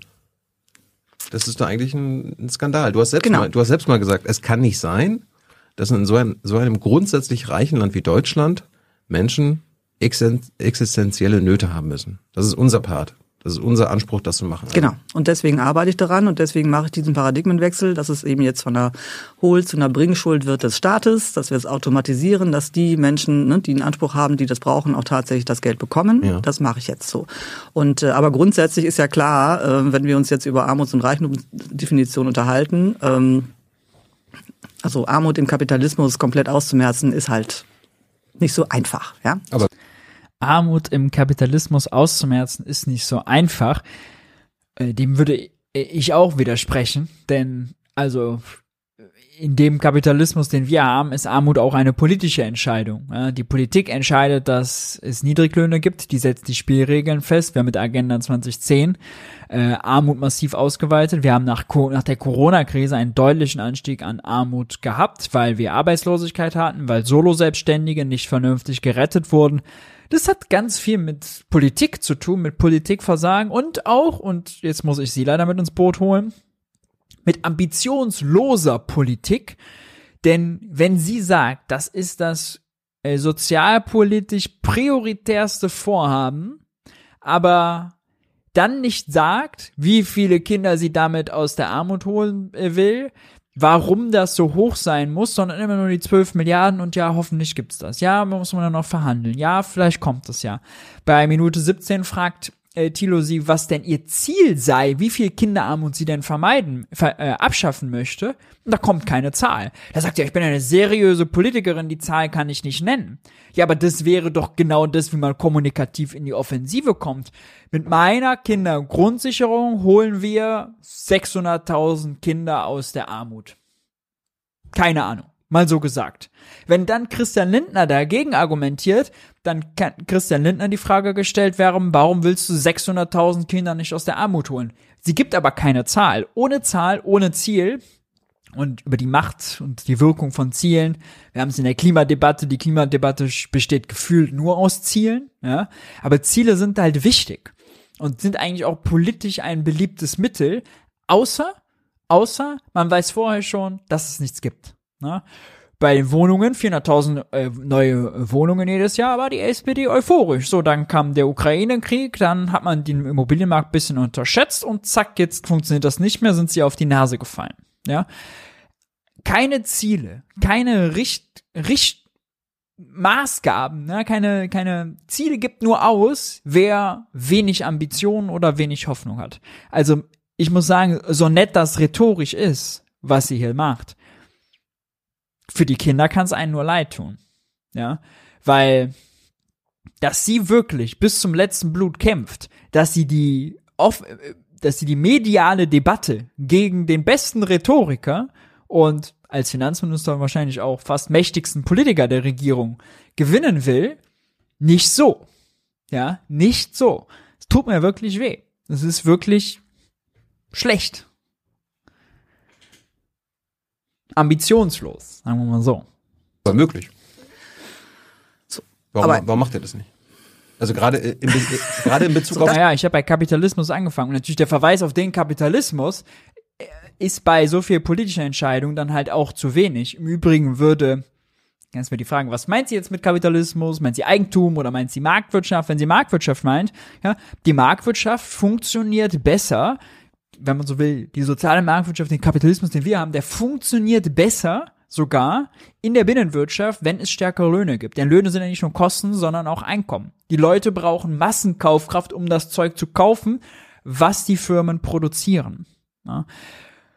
Wenn eine große Masse bettelarm ist, und wenn die Kinder in Armut aufwachsen und deswegen am Ende schlechtere Bildung haben, ist ja genau das, was wir jetzt auch gerade sehen, ja, dass arme Kinder dann äh, eben schlechtere Bildungschancen haben, das nicht aufholen, äh, Probleme haben, weil sie auch soziale Codes nicht lernen und und und abge also sich sich abgrenzen äh, oder ausgegrenzt werden, besser so rum formuliert, ähm, dass sich das verfestigt und dass das natürlich auch mit Problemen wie Qualifikationsproblemen und so weiter zu tun hat, Fachkräfte, ja. Also es schadet sowohl der Angebotsseite als auch der Nachfrageseite der, der des Kapitalismus. Deswegen ist so dieser Verweis, oh, der böse Kapitalismus, der ist ja so schlimm und aha, Armut ganz abzuschaffen, das schaffen wir nicht, deswegen, ja, ich mach das mal, ich hoffe mal, das funktioniert. Sorry. Zu wenig. Viel zu wenig. Reicht nicht. Das steht nicht im Koalitionsvertrag, kann ich nur mal sagen. Ja, und? Äh, Im Koalitionsvertrag. Das ist ja nicht die Bibel. Nein, aber ähm, es ist auch so, ich würde auch gerne noch andere Dinge tun. Also ich, ne, ich bin auch bei den Grünen zum Beispiel eingetreten, weil ich äh, von Anfang an eine Verfechterin äh, bin, dass wir das Ehegangsplitting auch mal abschaffen sollten. Auch das steht nicht im Koalitionsvertrag. Das, von daher habe ich schon auch noch Pläne für die nächste Legislaturperiode. Ja, aber bleib, bleiben wir bei der Kindergrundsicherung. Also du willst jetzt was durchsetzen, was das Grundproblem, was du ja selbst äh, beseitigen willst, nämlich Menschen in existenzieller Not, nicht behebt. Doch, es behebt es, aber nicht zu 100 Prozent. Ja, warum, warum machst du denn nicht den, den großen Schritt? Weißt du, wie man Armut misst in Deutschland oder überhaupt? Erzähl's. Auch das ja, wir merken uns, es kommt wieder eine Gegenfrage an den Journalisten. Thilo, extrem souveriniert, erzählt's. Äh, jetzt erzählt, erklärt sie uns, dass Armut relativ gemessen wird, ja, und das deswegen erst ja gar nicht so schlimm sei, weil es ja nur relative Armut, keine absolute Armut, weil man misst ja 60, wer arm ist, wer 60 Prozent vom Median hat, Median ist der in der Mitte, also müssten wir doch das verändern und macht dann sogar ein falsches Argument. Wir können gerne mal reinhören, äh, weil dann hat sie selbst das nicht verstanden. Der rhetorische Trick geht inhaltlich nach hinten los. Sonst. Das wird äh, berechnet, so Einkommen sozusagen von der gesamten Bevölkerung mhm. und dann wird eben geschaut, ähm, was ist der Durchschnitt äh, und die genaue Größe ist der Median. Was ist der Median? So, äh, und dann ist es so, dass wenn man unterhalb von 60 Prozent des Medians liegt, dass man dann sozusagen statistisch ja nach ähm, sozialwissenschaftlichen Kriterien, dass man dann in Armut lebt. So, mhm. das heißt, wenn man Armut tatsächlich äh, insgesamt ähm, ausmerzen will, ja, so, dann ähm, ist es eben so, wer über Armut redet, der darf über Reichtum nicht schweigen. So und ähm, das machen wir gleich noch, ja. Ja, so, aber da weißt du eben, da gibt es der Koalitionsvertrag in Bezug auf äh Reiche zu besteuern hilft den Kindern unten nichts. Ja? Sie sagt hier, sie schafft die Armut nicht ab, weil es an der Berechnungslogik liegt, aber weil es an den Medien gemessen wird, ist es egal, ob Susanne Klatten weiß nicht, 15 Milliarden oder 8 Milliarden besitzt. Ja, es ist völlig egal für den Median. Es ist völlig egal. Ihr Argument läuft komplett ins Leere. Und eigentlich ist es ein Argument, was immer von total Liberalen kommt. Ja, Armut ist doch nicht so schlimm, wir sind da ein reiches Land und schaut euch doch an. Also selbst 60 Prozent vom Median sind doch hier ganz toll, ganz auskömmlich. Jeder kann es so schaffen, wenn er sich nur ganz dolle bemüht. ja, das ist eigentlich so das klassische Liberale. Das hier zu kontern, nachdem sie selbst eingesteht, dass die Kindergrundsicherung nicht ausreicht, dass das ein Gesetz ist, was das Problem nicht vollständig löst. Sorry, Selbsteingeständnis. Und bitteres Selbsteingeständnis, weil ich ihr gute Motive unterstelle. Ja, bitter. Sie wird es niemals gegen Christian Lindner durchbekommen. Mal jetzt schon mal Wetten abschließen. Ich bin da ganz, ganz skeptisch, wie sie das so durchverhandelt bekommen will. Oh, oh, oh, oh, oh. Naja, Okay, egal. Wir springen weiter. Äh, ich kann das Interview auch, äh, das war jetzt Minute äh, 12, äh, von dort äh, nur äh, weiter sehr empfehlen. Wir springen in Minute 48. Mittlerweile wurden mehrere Themen besprochen und äh, Tino fragt sich so ein bisschen, gut, jetzt hast du ganz viele Projekte, die du eigentlich ja machen willst, überall braucht's Geld für, aber es hast kein Geld. Was tun? Lass uns über Geld sprechen, du warst ja Finanzpolitikerin. Armut, die Boomer gehen in Rente. Es brennt also überall in deinen Gebieten und du hast nicht genug, genug Wasser, um das Feuer zu löschen. Weil im Grunde hast du ja jetzt mehrfach erzählt, du hast äh, Menschen in deiner Regierung, die das Feuer gar nicht löschen wollen. Hm, das habe ich nicht gesagt, aber wir sind uns noch nicht richtig äh, einig darüber, sozusagen, welche technischen Maßnahmen jetzt am besten helfen und diskutieren dann noch intensiv. So. Ich also, meine, ich mein, logisch wäre ja, wenn man genug Wasser zur Verfügung hat, damit man die Feuer löschen kann. Ja, aber genau, da kann man jetzt anfangen. ich glaube, die meisten Brandmeister würden sagen, nicht. Wasser ist gar nicht so effektiv, sondern wir könnten vielleicht besser Löschschaum nehmen oder wir brauchen wir einen Hubschrauber oder nehmen wir hast einen zu wenig Hubschrauber, du hast zu wenig Löschschaum. genau, also genau. Und da kann man sich eben unterhalten über die verschiedenen Instrumente und was da jetzt besonders wirksam ist. Ja, aber wenn es brennt, dann äh, muss man doch erstmal handeln. Da, wenn die Feuerwehr, mit der redet man ja auch vorher nicht. Ähm, ja. Sollen wir jetzt, welches Zimmer sollen wir jetzt nicht löschen? Da muss alles gelöscht werden. Erstmal ja, den Brand. aber wenn du jetzt zum Beispiel an einem Ort bist, jetzt sagen wir mal irgendwie mitten in der Wüste oder so, da brennt jetzt, äh, also da, da hast du äh, also jedenfalls, du hast grundsätzlich einen Wassermangel. So, dann überlegst du schon darüber, äh, da denkst du schon darüber nach. Aber haben wir? Äh, wie setzen wir das jetzt so ein, dass wir vielleicht den das eine akzeptieren, okay, dieses Haus ist nicht mehr zu retten, ja, so und dann konzentrieren wir uns anders. So. Also die, die Analogie fängt jetzt langsam an schwer zu hinken, aber ich wollte nur sagen, es ist nicht automatisch so, dass wenn ein Brand da ist, dass man auch äh, automatisch äh, das Wasser zur Verfügung hat, um das alles zu löschen. Und wenn das nicht der Fall ist, dann fängt man eben an, sich das genauer anzuschauen, um die Lage im Griff zu halten und Deutschland voranzubringen. Aber du weißt doch selbst, du bist Finanzpolitikerin, kennst du mit dem Kapitalismus aus, wo das Geld herkommt. Das Geld muss ja nicht knapp sein. Man entscheidet sich, dass es knapp ist. Dafür haben wir eine Zentralbank. Ja, die gibt das Geld aus. Also wenn, wenn der Bundesfinanzminister sagt, hier, ich will, ich, Nein, die gibt ich muss, das Geld. ich muss ein paar mehr Staatseinleihen. Die gibt das äh, Geld aus. nicht aus, aber sie hält es knapp. Nee, Dafür ist sie da. Ja, das dass wir nicht Inflation haben und so, sondern, also wir haben jetzt Inflation, aber dass sie eben nicht noch stärker steigt, das Geld knapp ist, dafür ist die Zentralbank da. Bist du eigentlich für die Schuldenbremse? Das war jetzt auch schon äh, sehr interessant. Thilo hat natürlich äh, völlig recht. Den Punkt, den er machen wollte, ist, jeden Euro, den Christian Lindner ausgibt, den besorgt er sich über Anleihen und das Geld kommt ursprünglich immer, immer, immer von der Zentralbank. Christian Lindner überweist Zentralbank Geld an die Banken derjenigen, die Zahlungen von Christian Lindner empfangen und er besorgt sich, wenn er Anleihen verkauft, Geld von der Zentralbank. Das kann die Zentralbank unendlich theoretisch erzeugen. Geld ist also nicht knapp. Der Mythos, Steuerzahlergeld, der Staat hat nur das Geld seiner Steuerzahler, stimmt nicht. Es gibt Steuerzahlergeld, ist ein irreführendes Narrativ. Staatliches Geld gibt es und äh, ähnlich so wie bei Monopoly, aus der Monopoly Bank alles bezahlt werden kann, könnte der Staat theoretisch ja, auch immer Euros erzeugen, um alles zu bezahlen. Die Frage ist, wie viel Geld wird für was ausgegeben, was für Nebenwirkungen hat das und und und. Die Frage stellen wir aber gar nicht. Zu der Debatte kommen wir gar nicht, weil wir in, nur in unseren politischen Spielregeln denken. Ah, oh, Schuldenbremse, die müssen wir einhalten, weil Selbstzweck und Staat und Schulden sind schlecht. Oh.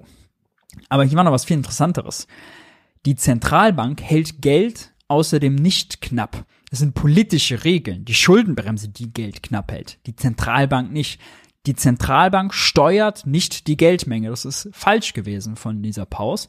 Die Zentralbank macht auch gerade nicht Geld knapp, damit die Preise sinken. Das ist ganz klassische monetaristische Inflationstheorie.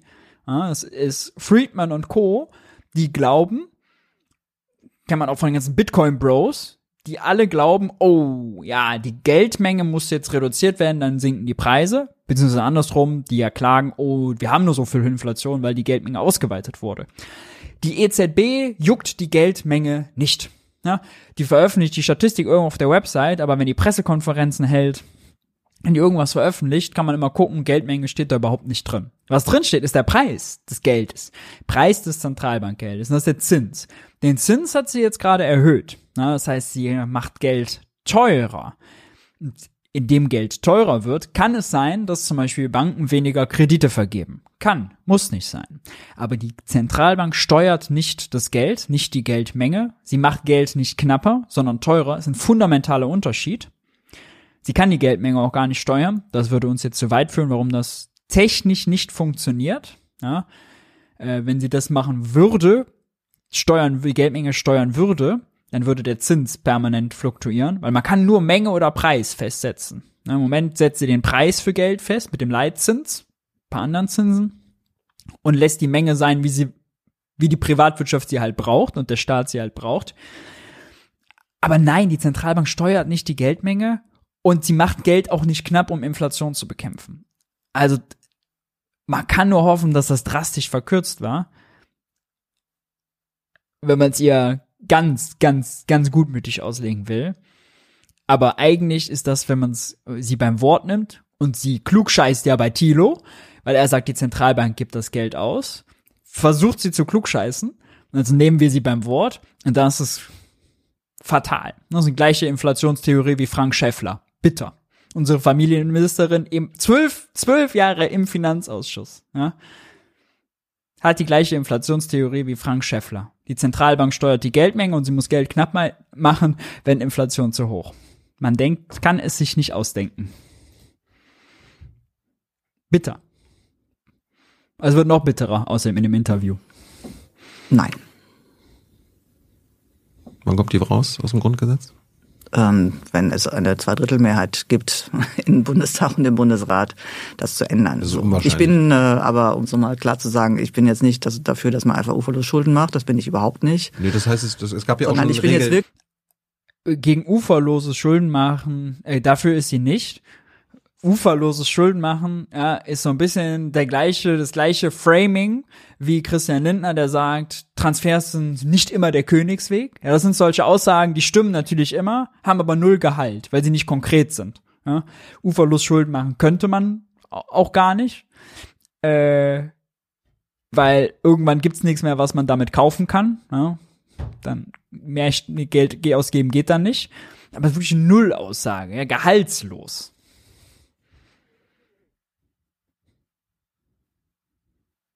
Wirklich nur aus aus wissenschaftlich äh, aus wissenschaftlichen Gründen ähm, ähm, finde ich eben, dass die Schuldenbremse, die wir haben, die könnte man besser machen, die könnte man äh, klüger gestalten und deswegen ähm, Also es, es braucht eine Zweidrittelmehrheit im Bundesrat und Bundestag, um sie aus dem Grundgesetz zu streichen. Es gibt aber Möglichkeiten, sie auszusetzen. Ne? Naturkatastrophen, äh, Krisen. ja Sind wir nicht in einer Naturkatastrophe wie der Klimakrise, sodass wir quasi die Schuldenbremse einfach aussetzen können? Dazu hat es auch schon verschiedene äh, Überlegungen gegeben. Also ne, das gucke ich mir immer wieder gerne äh, aktuell an. Ähm, die herrschende Meinung ist, dass, dass es derzeit nicht der Fall ist. Ähm, Wirklich? Ja. Klimanotstand und so? Das rechtfertigt keine Krise? nee, es geht Sagt- ja nicht sagt- nur darum, sagt- es geht ja nicht nur darum, dass nicht, Sagt ihr Grün nicht, dass wir in einer krassen Klimakrise sind?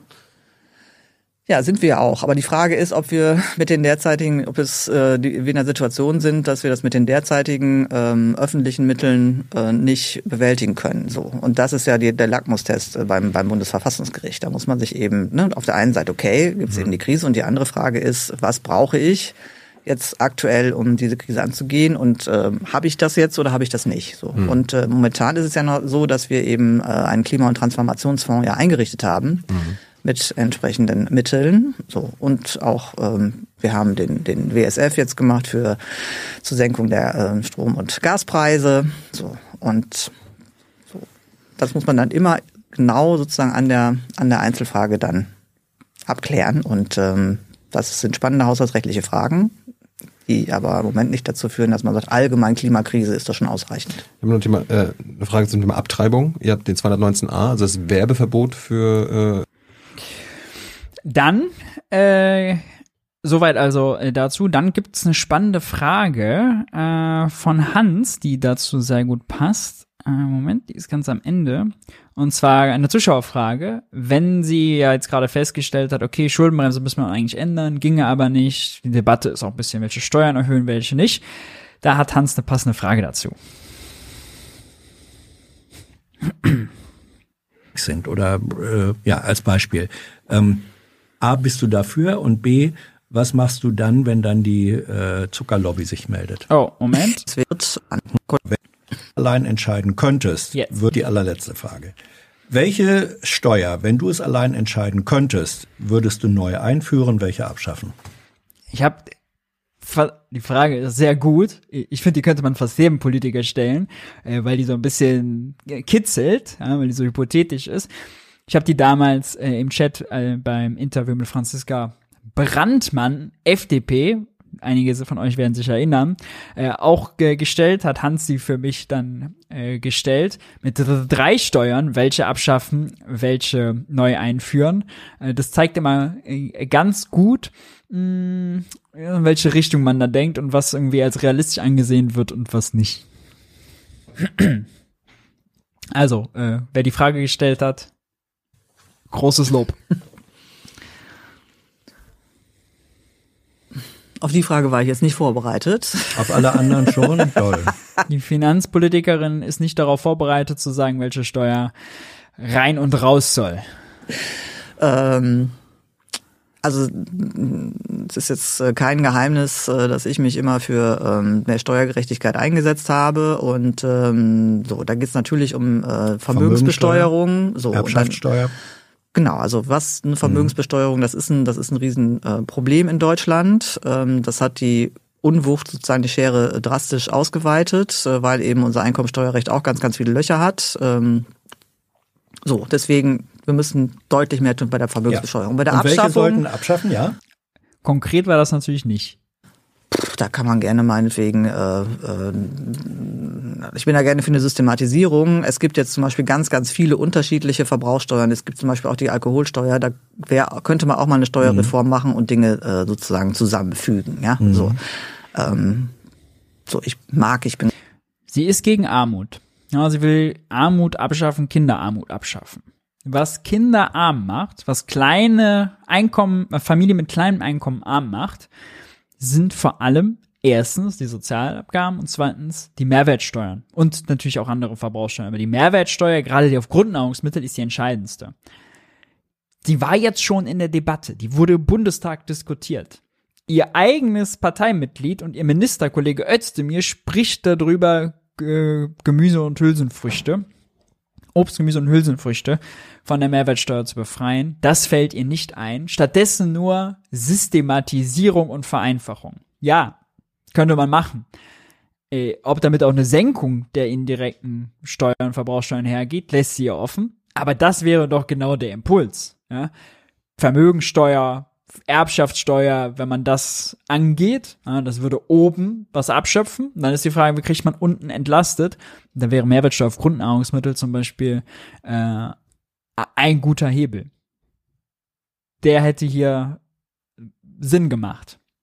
Aber nur oben ran, also das, was sie angesprochen hat, wären auch wieder nur Einnahmen für die Länderhaushalte, Vermögensteuer und Erbschaftssteuer, würde die Situation im Bund nicht lösen. Aber bei der Mehrwertsteuer dann nicht so weit.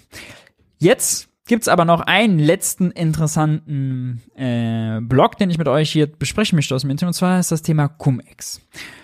Dieser Paus war zwölf Jahre im Finanzausschuss, hat also auch Cum-Ex äh, Aufarbeitung und Skandalisierung und äh, ganz viele Sitzungen dazu mitgemacht.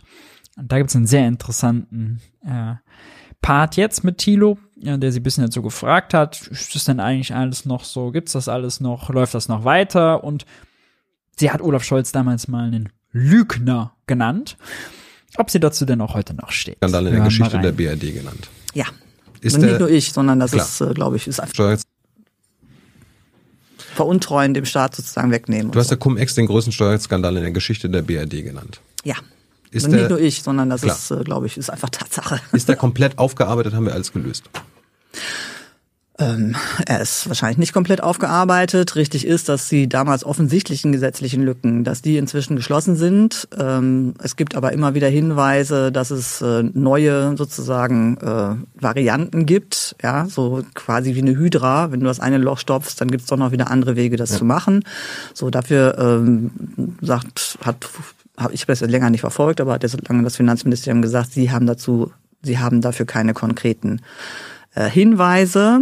Ähm, es gibt eine Diskussion, dass man doch noch Sicherheits-Safety-Net sozusagen einbauen können. Ähm, da steht auch was im Koalitionsvertrag. So wie der genaue Stand ist, kann ich dir momentan nicht sagen, weil ich mich tatsächlich, seitdem ich äh, Familienministerin bin, nicht mehr drum gekümmert habe.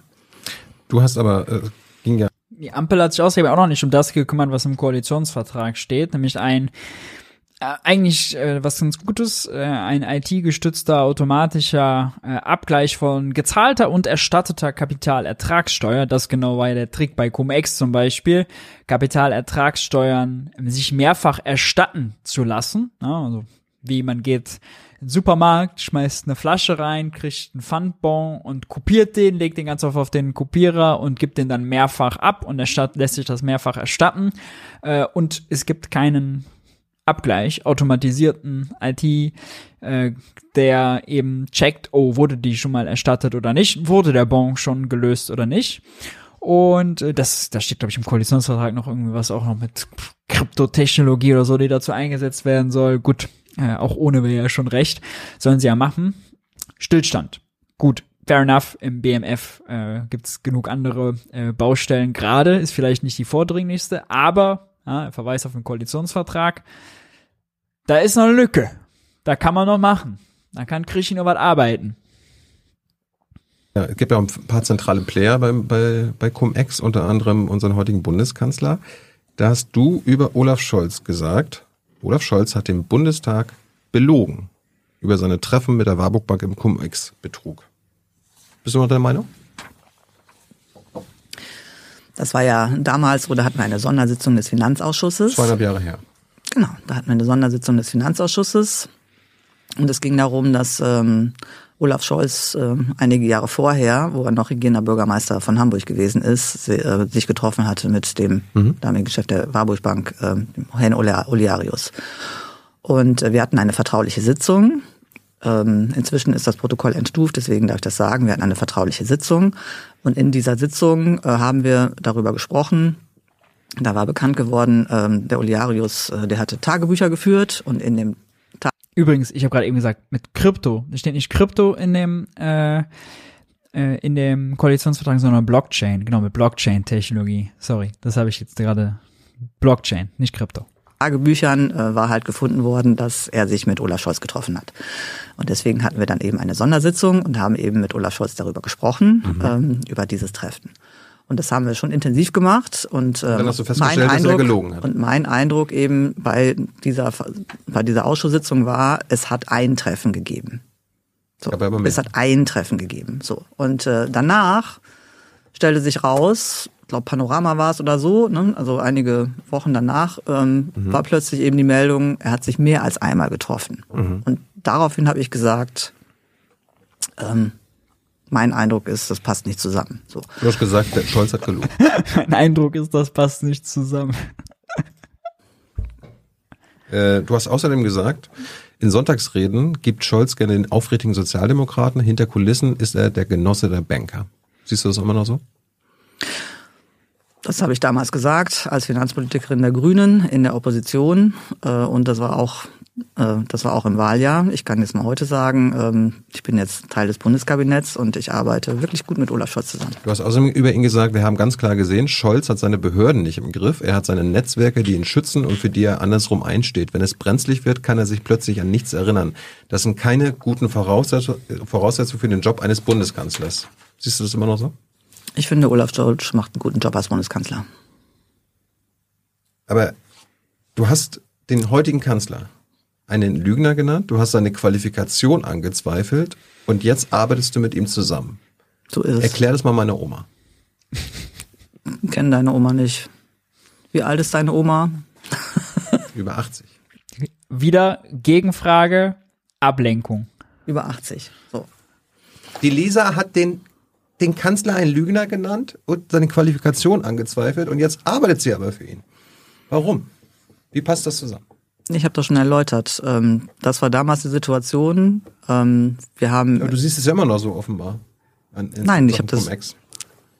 Wir haben damals war das die Situation, dass mein Eindruck von dieser Sitzung war, es hat ein Treffen gegeben und ich musste hinterher lernen, dass es mehr als ein Treffen gegeben hat. Daraufhin habe ich das gesagt. So.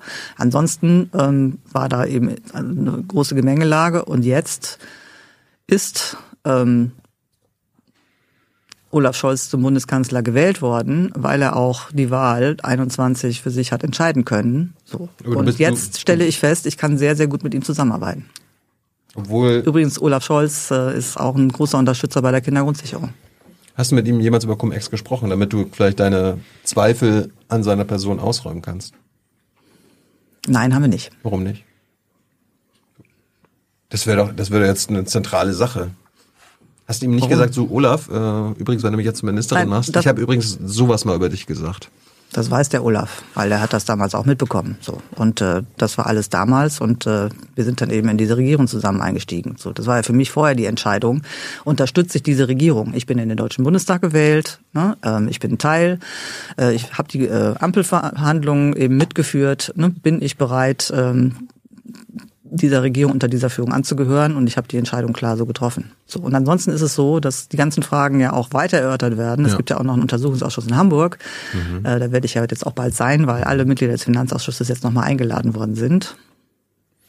Aber ansonsten, ne, von mir aus gibt's da nichts hinzuzufügen. Ich habe mich mit dem Thema seitdem nicht mehr beschäftigt. Ich meine, es gibt eine tolle Rede von dir vom 29. Januar 2020 im Bundestag zum Thema Cum-Ex. Ich könnte da über viele Sachen reden. Ja. Du hast auch viele Forderungen gestellt. Ja, das habe ich damals fast alles alle, gesagt. Die ja fast alle noch nicht umgesetzt wurden. Aber du hast auch gesagt, die staatlichen Strukturen, die diesen Cum-Ex-Skandal ermöglicht haben, sind bis heute dieselben.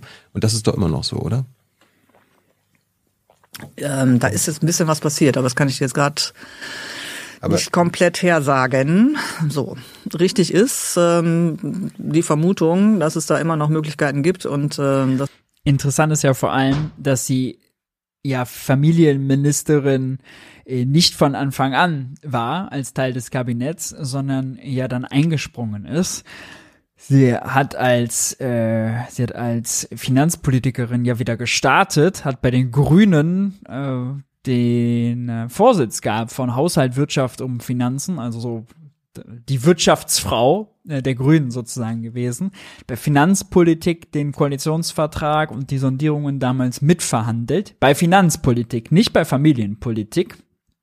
Ist jetzt bisschen mehr als äh, ein Jahr da raus.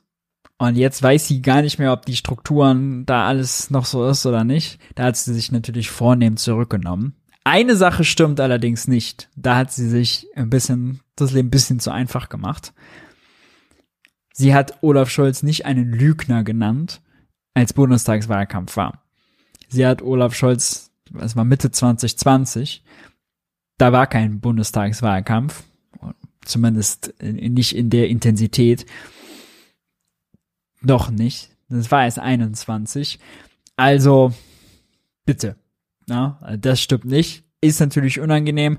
Und natürlich muss sie da, ist es ja auch okay, wenn sie in die Regierung mit Olaf Scholz eintritt, ja, wenn sie da paar Sachen regeln kann ähm, und was verbessern kann, spricht ja gar nichts dagegen. Ja, sie kann den Punkt ja einfach ownen und sagen, ja, da war ich extrem kritisch. Bei Cum-Ex bin ich bis heute noch kritisch.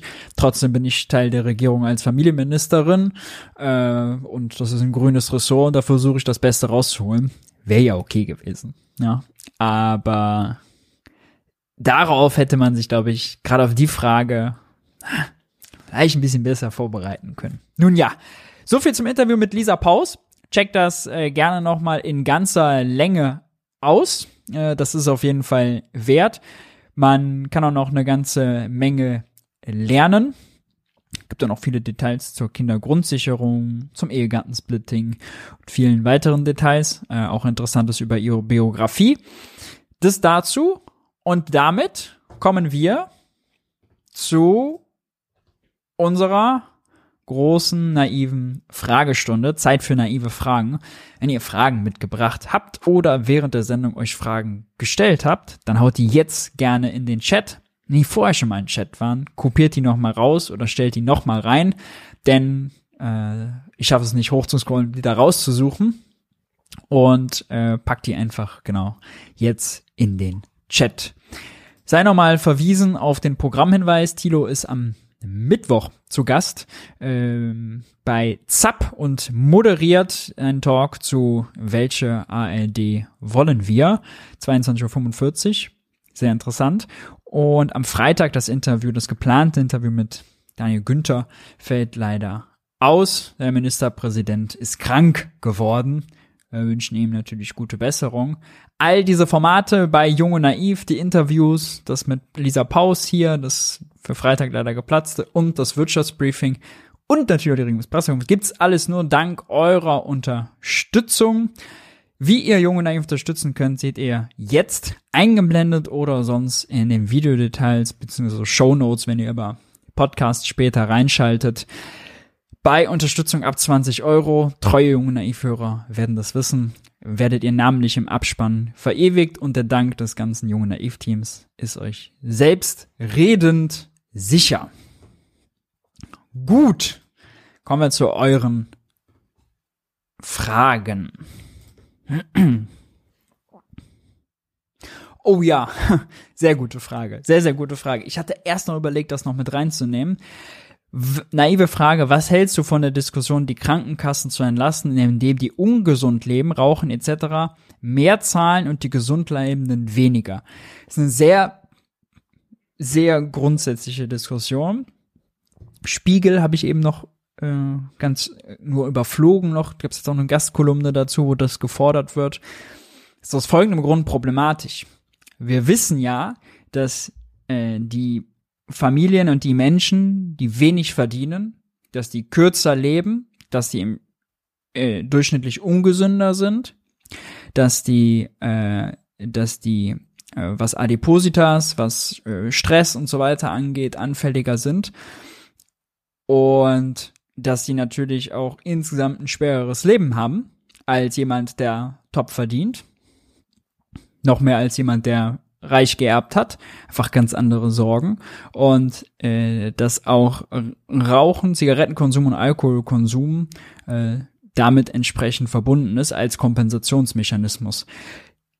Das jetzt, das jetzt zu nehmen, um zu sagen, wir diskriminieren jetzt in der Krankenkasse und in der äh, Pflege, Pflege oder in den Sozialabgaben generell, aber in der Krankenkasse ist natürlich was, was am nahen liegen ist, zwischen gesund und ungesund, äh, ist brutal. Ja, dann ist es ist ja eigentlich eine ein solidarer Pakt, den man da hat und der wird dann aufgekündigt.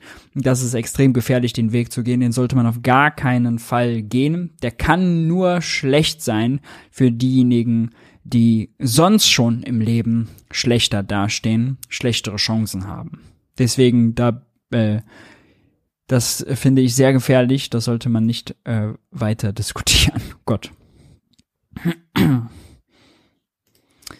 Ist Föderalismus für dich, Maurice, korrekt? Was auch immer mit korrekt jetzt genau gemeint ist, ist Föderalismus schon nützlich. Wir haben ein paar Probleme damit, zum Beispiel im Bildungsbereich. Hm, erstens, was die Finanzierung angeht, oder auch im Verkehrsbereich, äh, was die Finanzierung angeht. Zweitens, was die einheitlichen Standards angeht.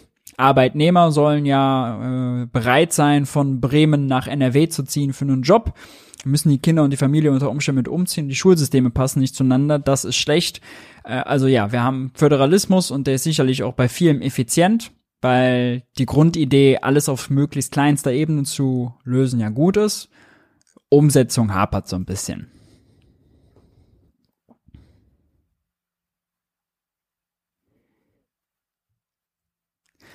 Was hältst du vom Konzept einer negativen Einkommenssteuer? Das ähm, die Idee dahinter, das Motiv ist ja schlechte Löhne zu subventionieren, zu kompensieren. Und äh, das halte ich für falsch. Mm, man sollte besser in erster Linie dafür sorgen, dass äh, die Löhne ausreichen und dass diejenigen, die keinen Lohn, dass jeder, der arbeiten will, auch Arbeit finden kann und dass diejenigen, die trotzdem keine finden oder trotzdem arbeiten und zu wenig verdienen, äh, dass die dann eben über den Sozialstaat bezuschusst werden. Aber pauschal eine negative Einkommenssteuer, also bei kleinen Einkommen noch Geld mit draufwerfen, ähm, damit entlässt man auch die Arbeitgeber zu sehr aus der Verantwortung. Selbst wenn das vielleicht umgesetzt ad hoc erstmal eine Verbesserung für viele wäre, äh, halte ich das für den für einen gefährlichen und falschen Weg.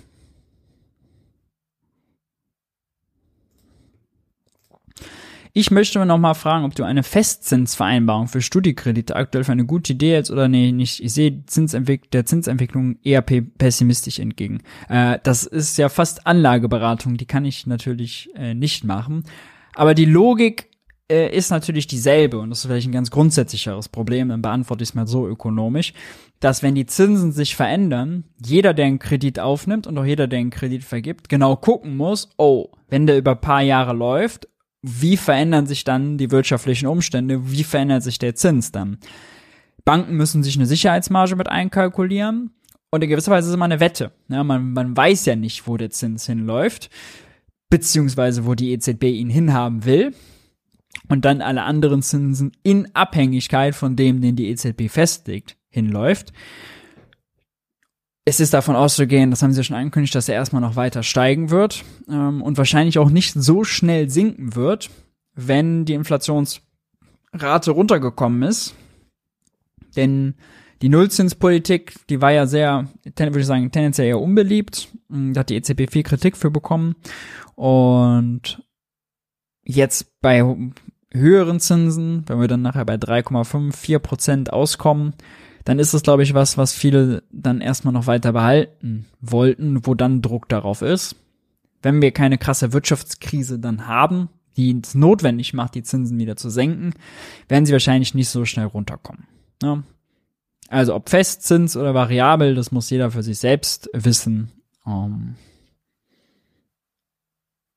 Genau, das kann das Format hier nicht leisten, bin ich auch nicht der richtige Ansprechpartner für. Wie kann gewährleistet werden, dass eine Reduzierung der Mehrwertsteuer auf Lebensmittel auch tatsächlich bei den Kunden ankommt und nicht bedingt verzögert wie beim Tankrabatt?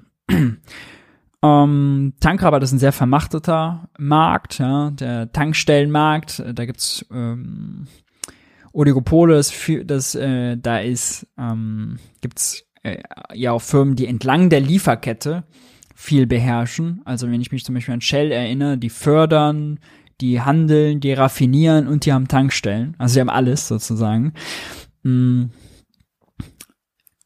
Und der Lebensmitteleinzelhandel ist in Deutschland eigentlich äh, guten Wettbewerb und wir haben vor allem Discounter, Netto, Aldi, Lidl, deren Preis und Geschäftsstrategie ist, den niedrigstmöglichen Preis anzubieten, um Masse zu machen und Edeka, Rewe und so weiter und natürlich den Discounter-Kollegen das, den Ma das Geschäft abzugraben. Und deswegen werden die sehr bemüht sein, sofort die geringere Steuerlast für niedrigere Preise zu nutzen. Und da ist dann die Marktwirtschaft und der Wettbewerb, die dafür sorgen. Wenn nicht, ist das ein Fall fürs Kartellamt. Aber selbst, selbst wenn nicht, wäre das kein Argument, die Steuersenkung nicht zu machen, sondern ein Argument, die Wettbewerbsstruktur dort zu überprüfen, das Kartellamt einzuschalten. Ähm, weil das ist dann das Problem. Man kann ja keine höhere Mehrwertsteuer, die unsozial ist, gerechtfertigen, weil man sagt, oh, der Markt ist zu vermachtet, die würden vielleicht bei einer Senkung was einkassieren. Wäre die falsche, falsche Argumentationsstrang.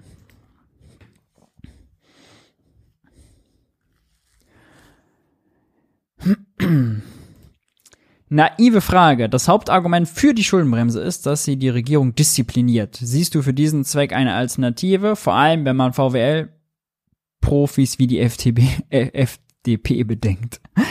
ähm, ja, also erstmal muss man sagen, die Schuldenbremse diszipliniert, das stimmt, aber sie diszipliniert, diszipliniert ja falsch, weil wir ja Zukunftsinvestitionen unterlassen. Haben milliardenschweren Investitionsstau, hunderte Milliarden schweren Investitionsstau in Deutschland, also Disziplin für Dumme, wenn man so will. Ja. Wir haben einfach, es ist ein bisschen so, als äh, würde man irgendwie permanent Liegestütze machen, obwohl man nicht mehr kann und sich irgendwie den Brustmuskel reißen, aber weiter machen, weiter, weiter, weiter. Dann kann man auch am Ende sagen, ja, toll diszipliniert, aber hat sich kaputt gemacht. Ne? So ein bisschen ist das die Schuldenbremse-Disziplin für unsere Infrastruktur. Und man kann die Schuldenbremse ja auch ändern, zum Beispiel mit der Konjunkturkomponente. Das ist so eine Komponente, die entscheidet oder die dafür sorgt, dass wenn die Wirtschaft schlecht läuft, dann darf der Staat auch unter der Schuldenbremse ein bisschen mehr Schulden machen. Und wenn sie gut läuft, darf er ein bisschen weniger machen. Nur diese Konjunkturkomponente ist auch zu klein und zu statisch. Wenn man die größer machen würde, könnte man auch die Schuldenbremse in ihrer Logik so verändern, dass man vielleicht schafft, mehrere Milliarden da äh, mit raus, mehr rauszubuttern, solange es keine Vollbeschäftigung gibt. Das wäre schon mal gut. Und das könnte man aber auch über andere Regelungen lösen. Nur so wie die Schuldenbremse ist, ja, ist das Disziplin für Dumme und zu eng.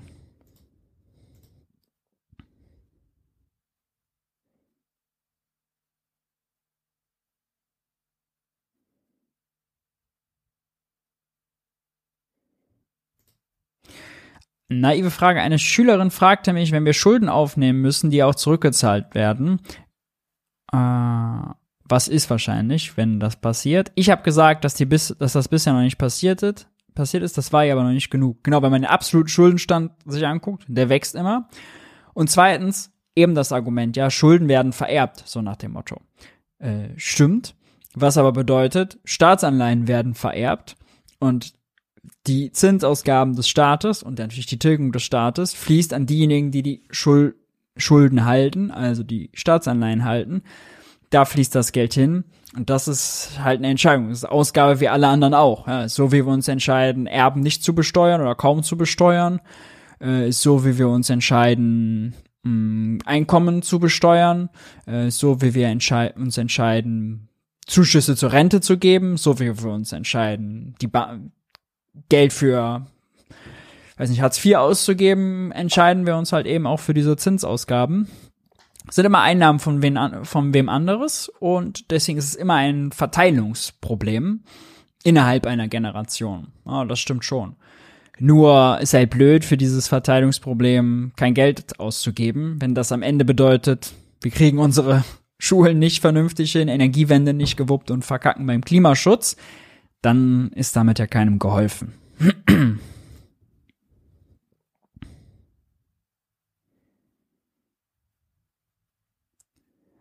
So, eine letzte Frage machen wir noch. Ähm, dadum, dadum, dadum.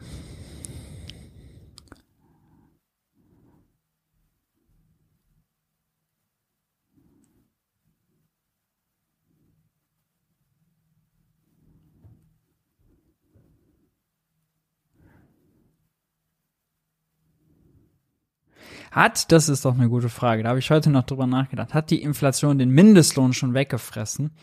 Man muss sagen, der Mindestlohn ist absolut, die absolute Mindestlohnhöhe ist nicht zufriedenstellend. Relativ hat sie sich natürlich stark verändert. Ja, die Anhebung auf äh, 12 Euro jetzt war ja prozentual da, wo wir herkamen, ja, von über 10, 10,35, 10,55, äh, war natürlich überproportional, also war, war in, prozentual mehr als die Infl höhere Inflation, ja.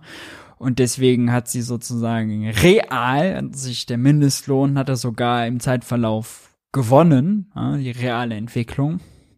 Aber absolut, gemessen an dem, was man, absolut Maßstab, was es bräuchte, um halt ein gutes Leben zu führen, reicht es nicht. Ja, wir kriegen immer wieder die Zahlen, wenn man ein ganzes Jahr zum Mindestlohn oder knapp drüber mal locht, kriegt man keine vernünftige Rente, das ist nicht existenzsichernd. Äh, da landet man ziemlich sicher äh, in Grundsicherung. Und das ist, ist nicht das, was das Versprechen sein sollte. Jeder, der hier mal locht, jeder, der hier schuftet, sollte auch einen vernünftigen Lebensabend gestalten können und gut über die Runden kommen. Ja. Schön, ihr Lieben. Das ist das Schlusswort. Schön, dass ihr dabei wart. Wenn es euch gefallen hat, klickt auf den Daumen nach oben, lasst gerne ein Like da. Fragen und Anmerkungen gerne in die Kommentare. Und ansonsten sehen wir uns nächste Woche Montag wieder zu gewohnter Zeit, 21 Uhr. Habt eine schöne Woche, bleibt stabil. Ich bin raus. Bis dahin. Ciao, ciao.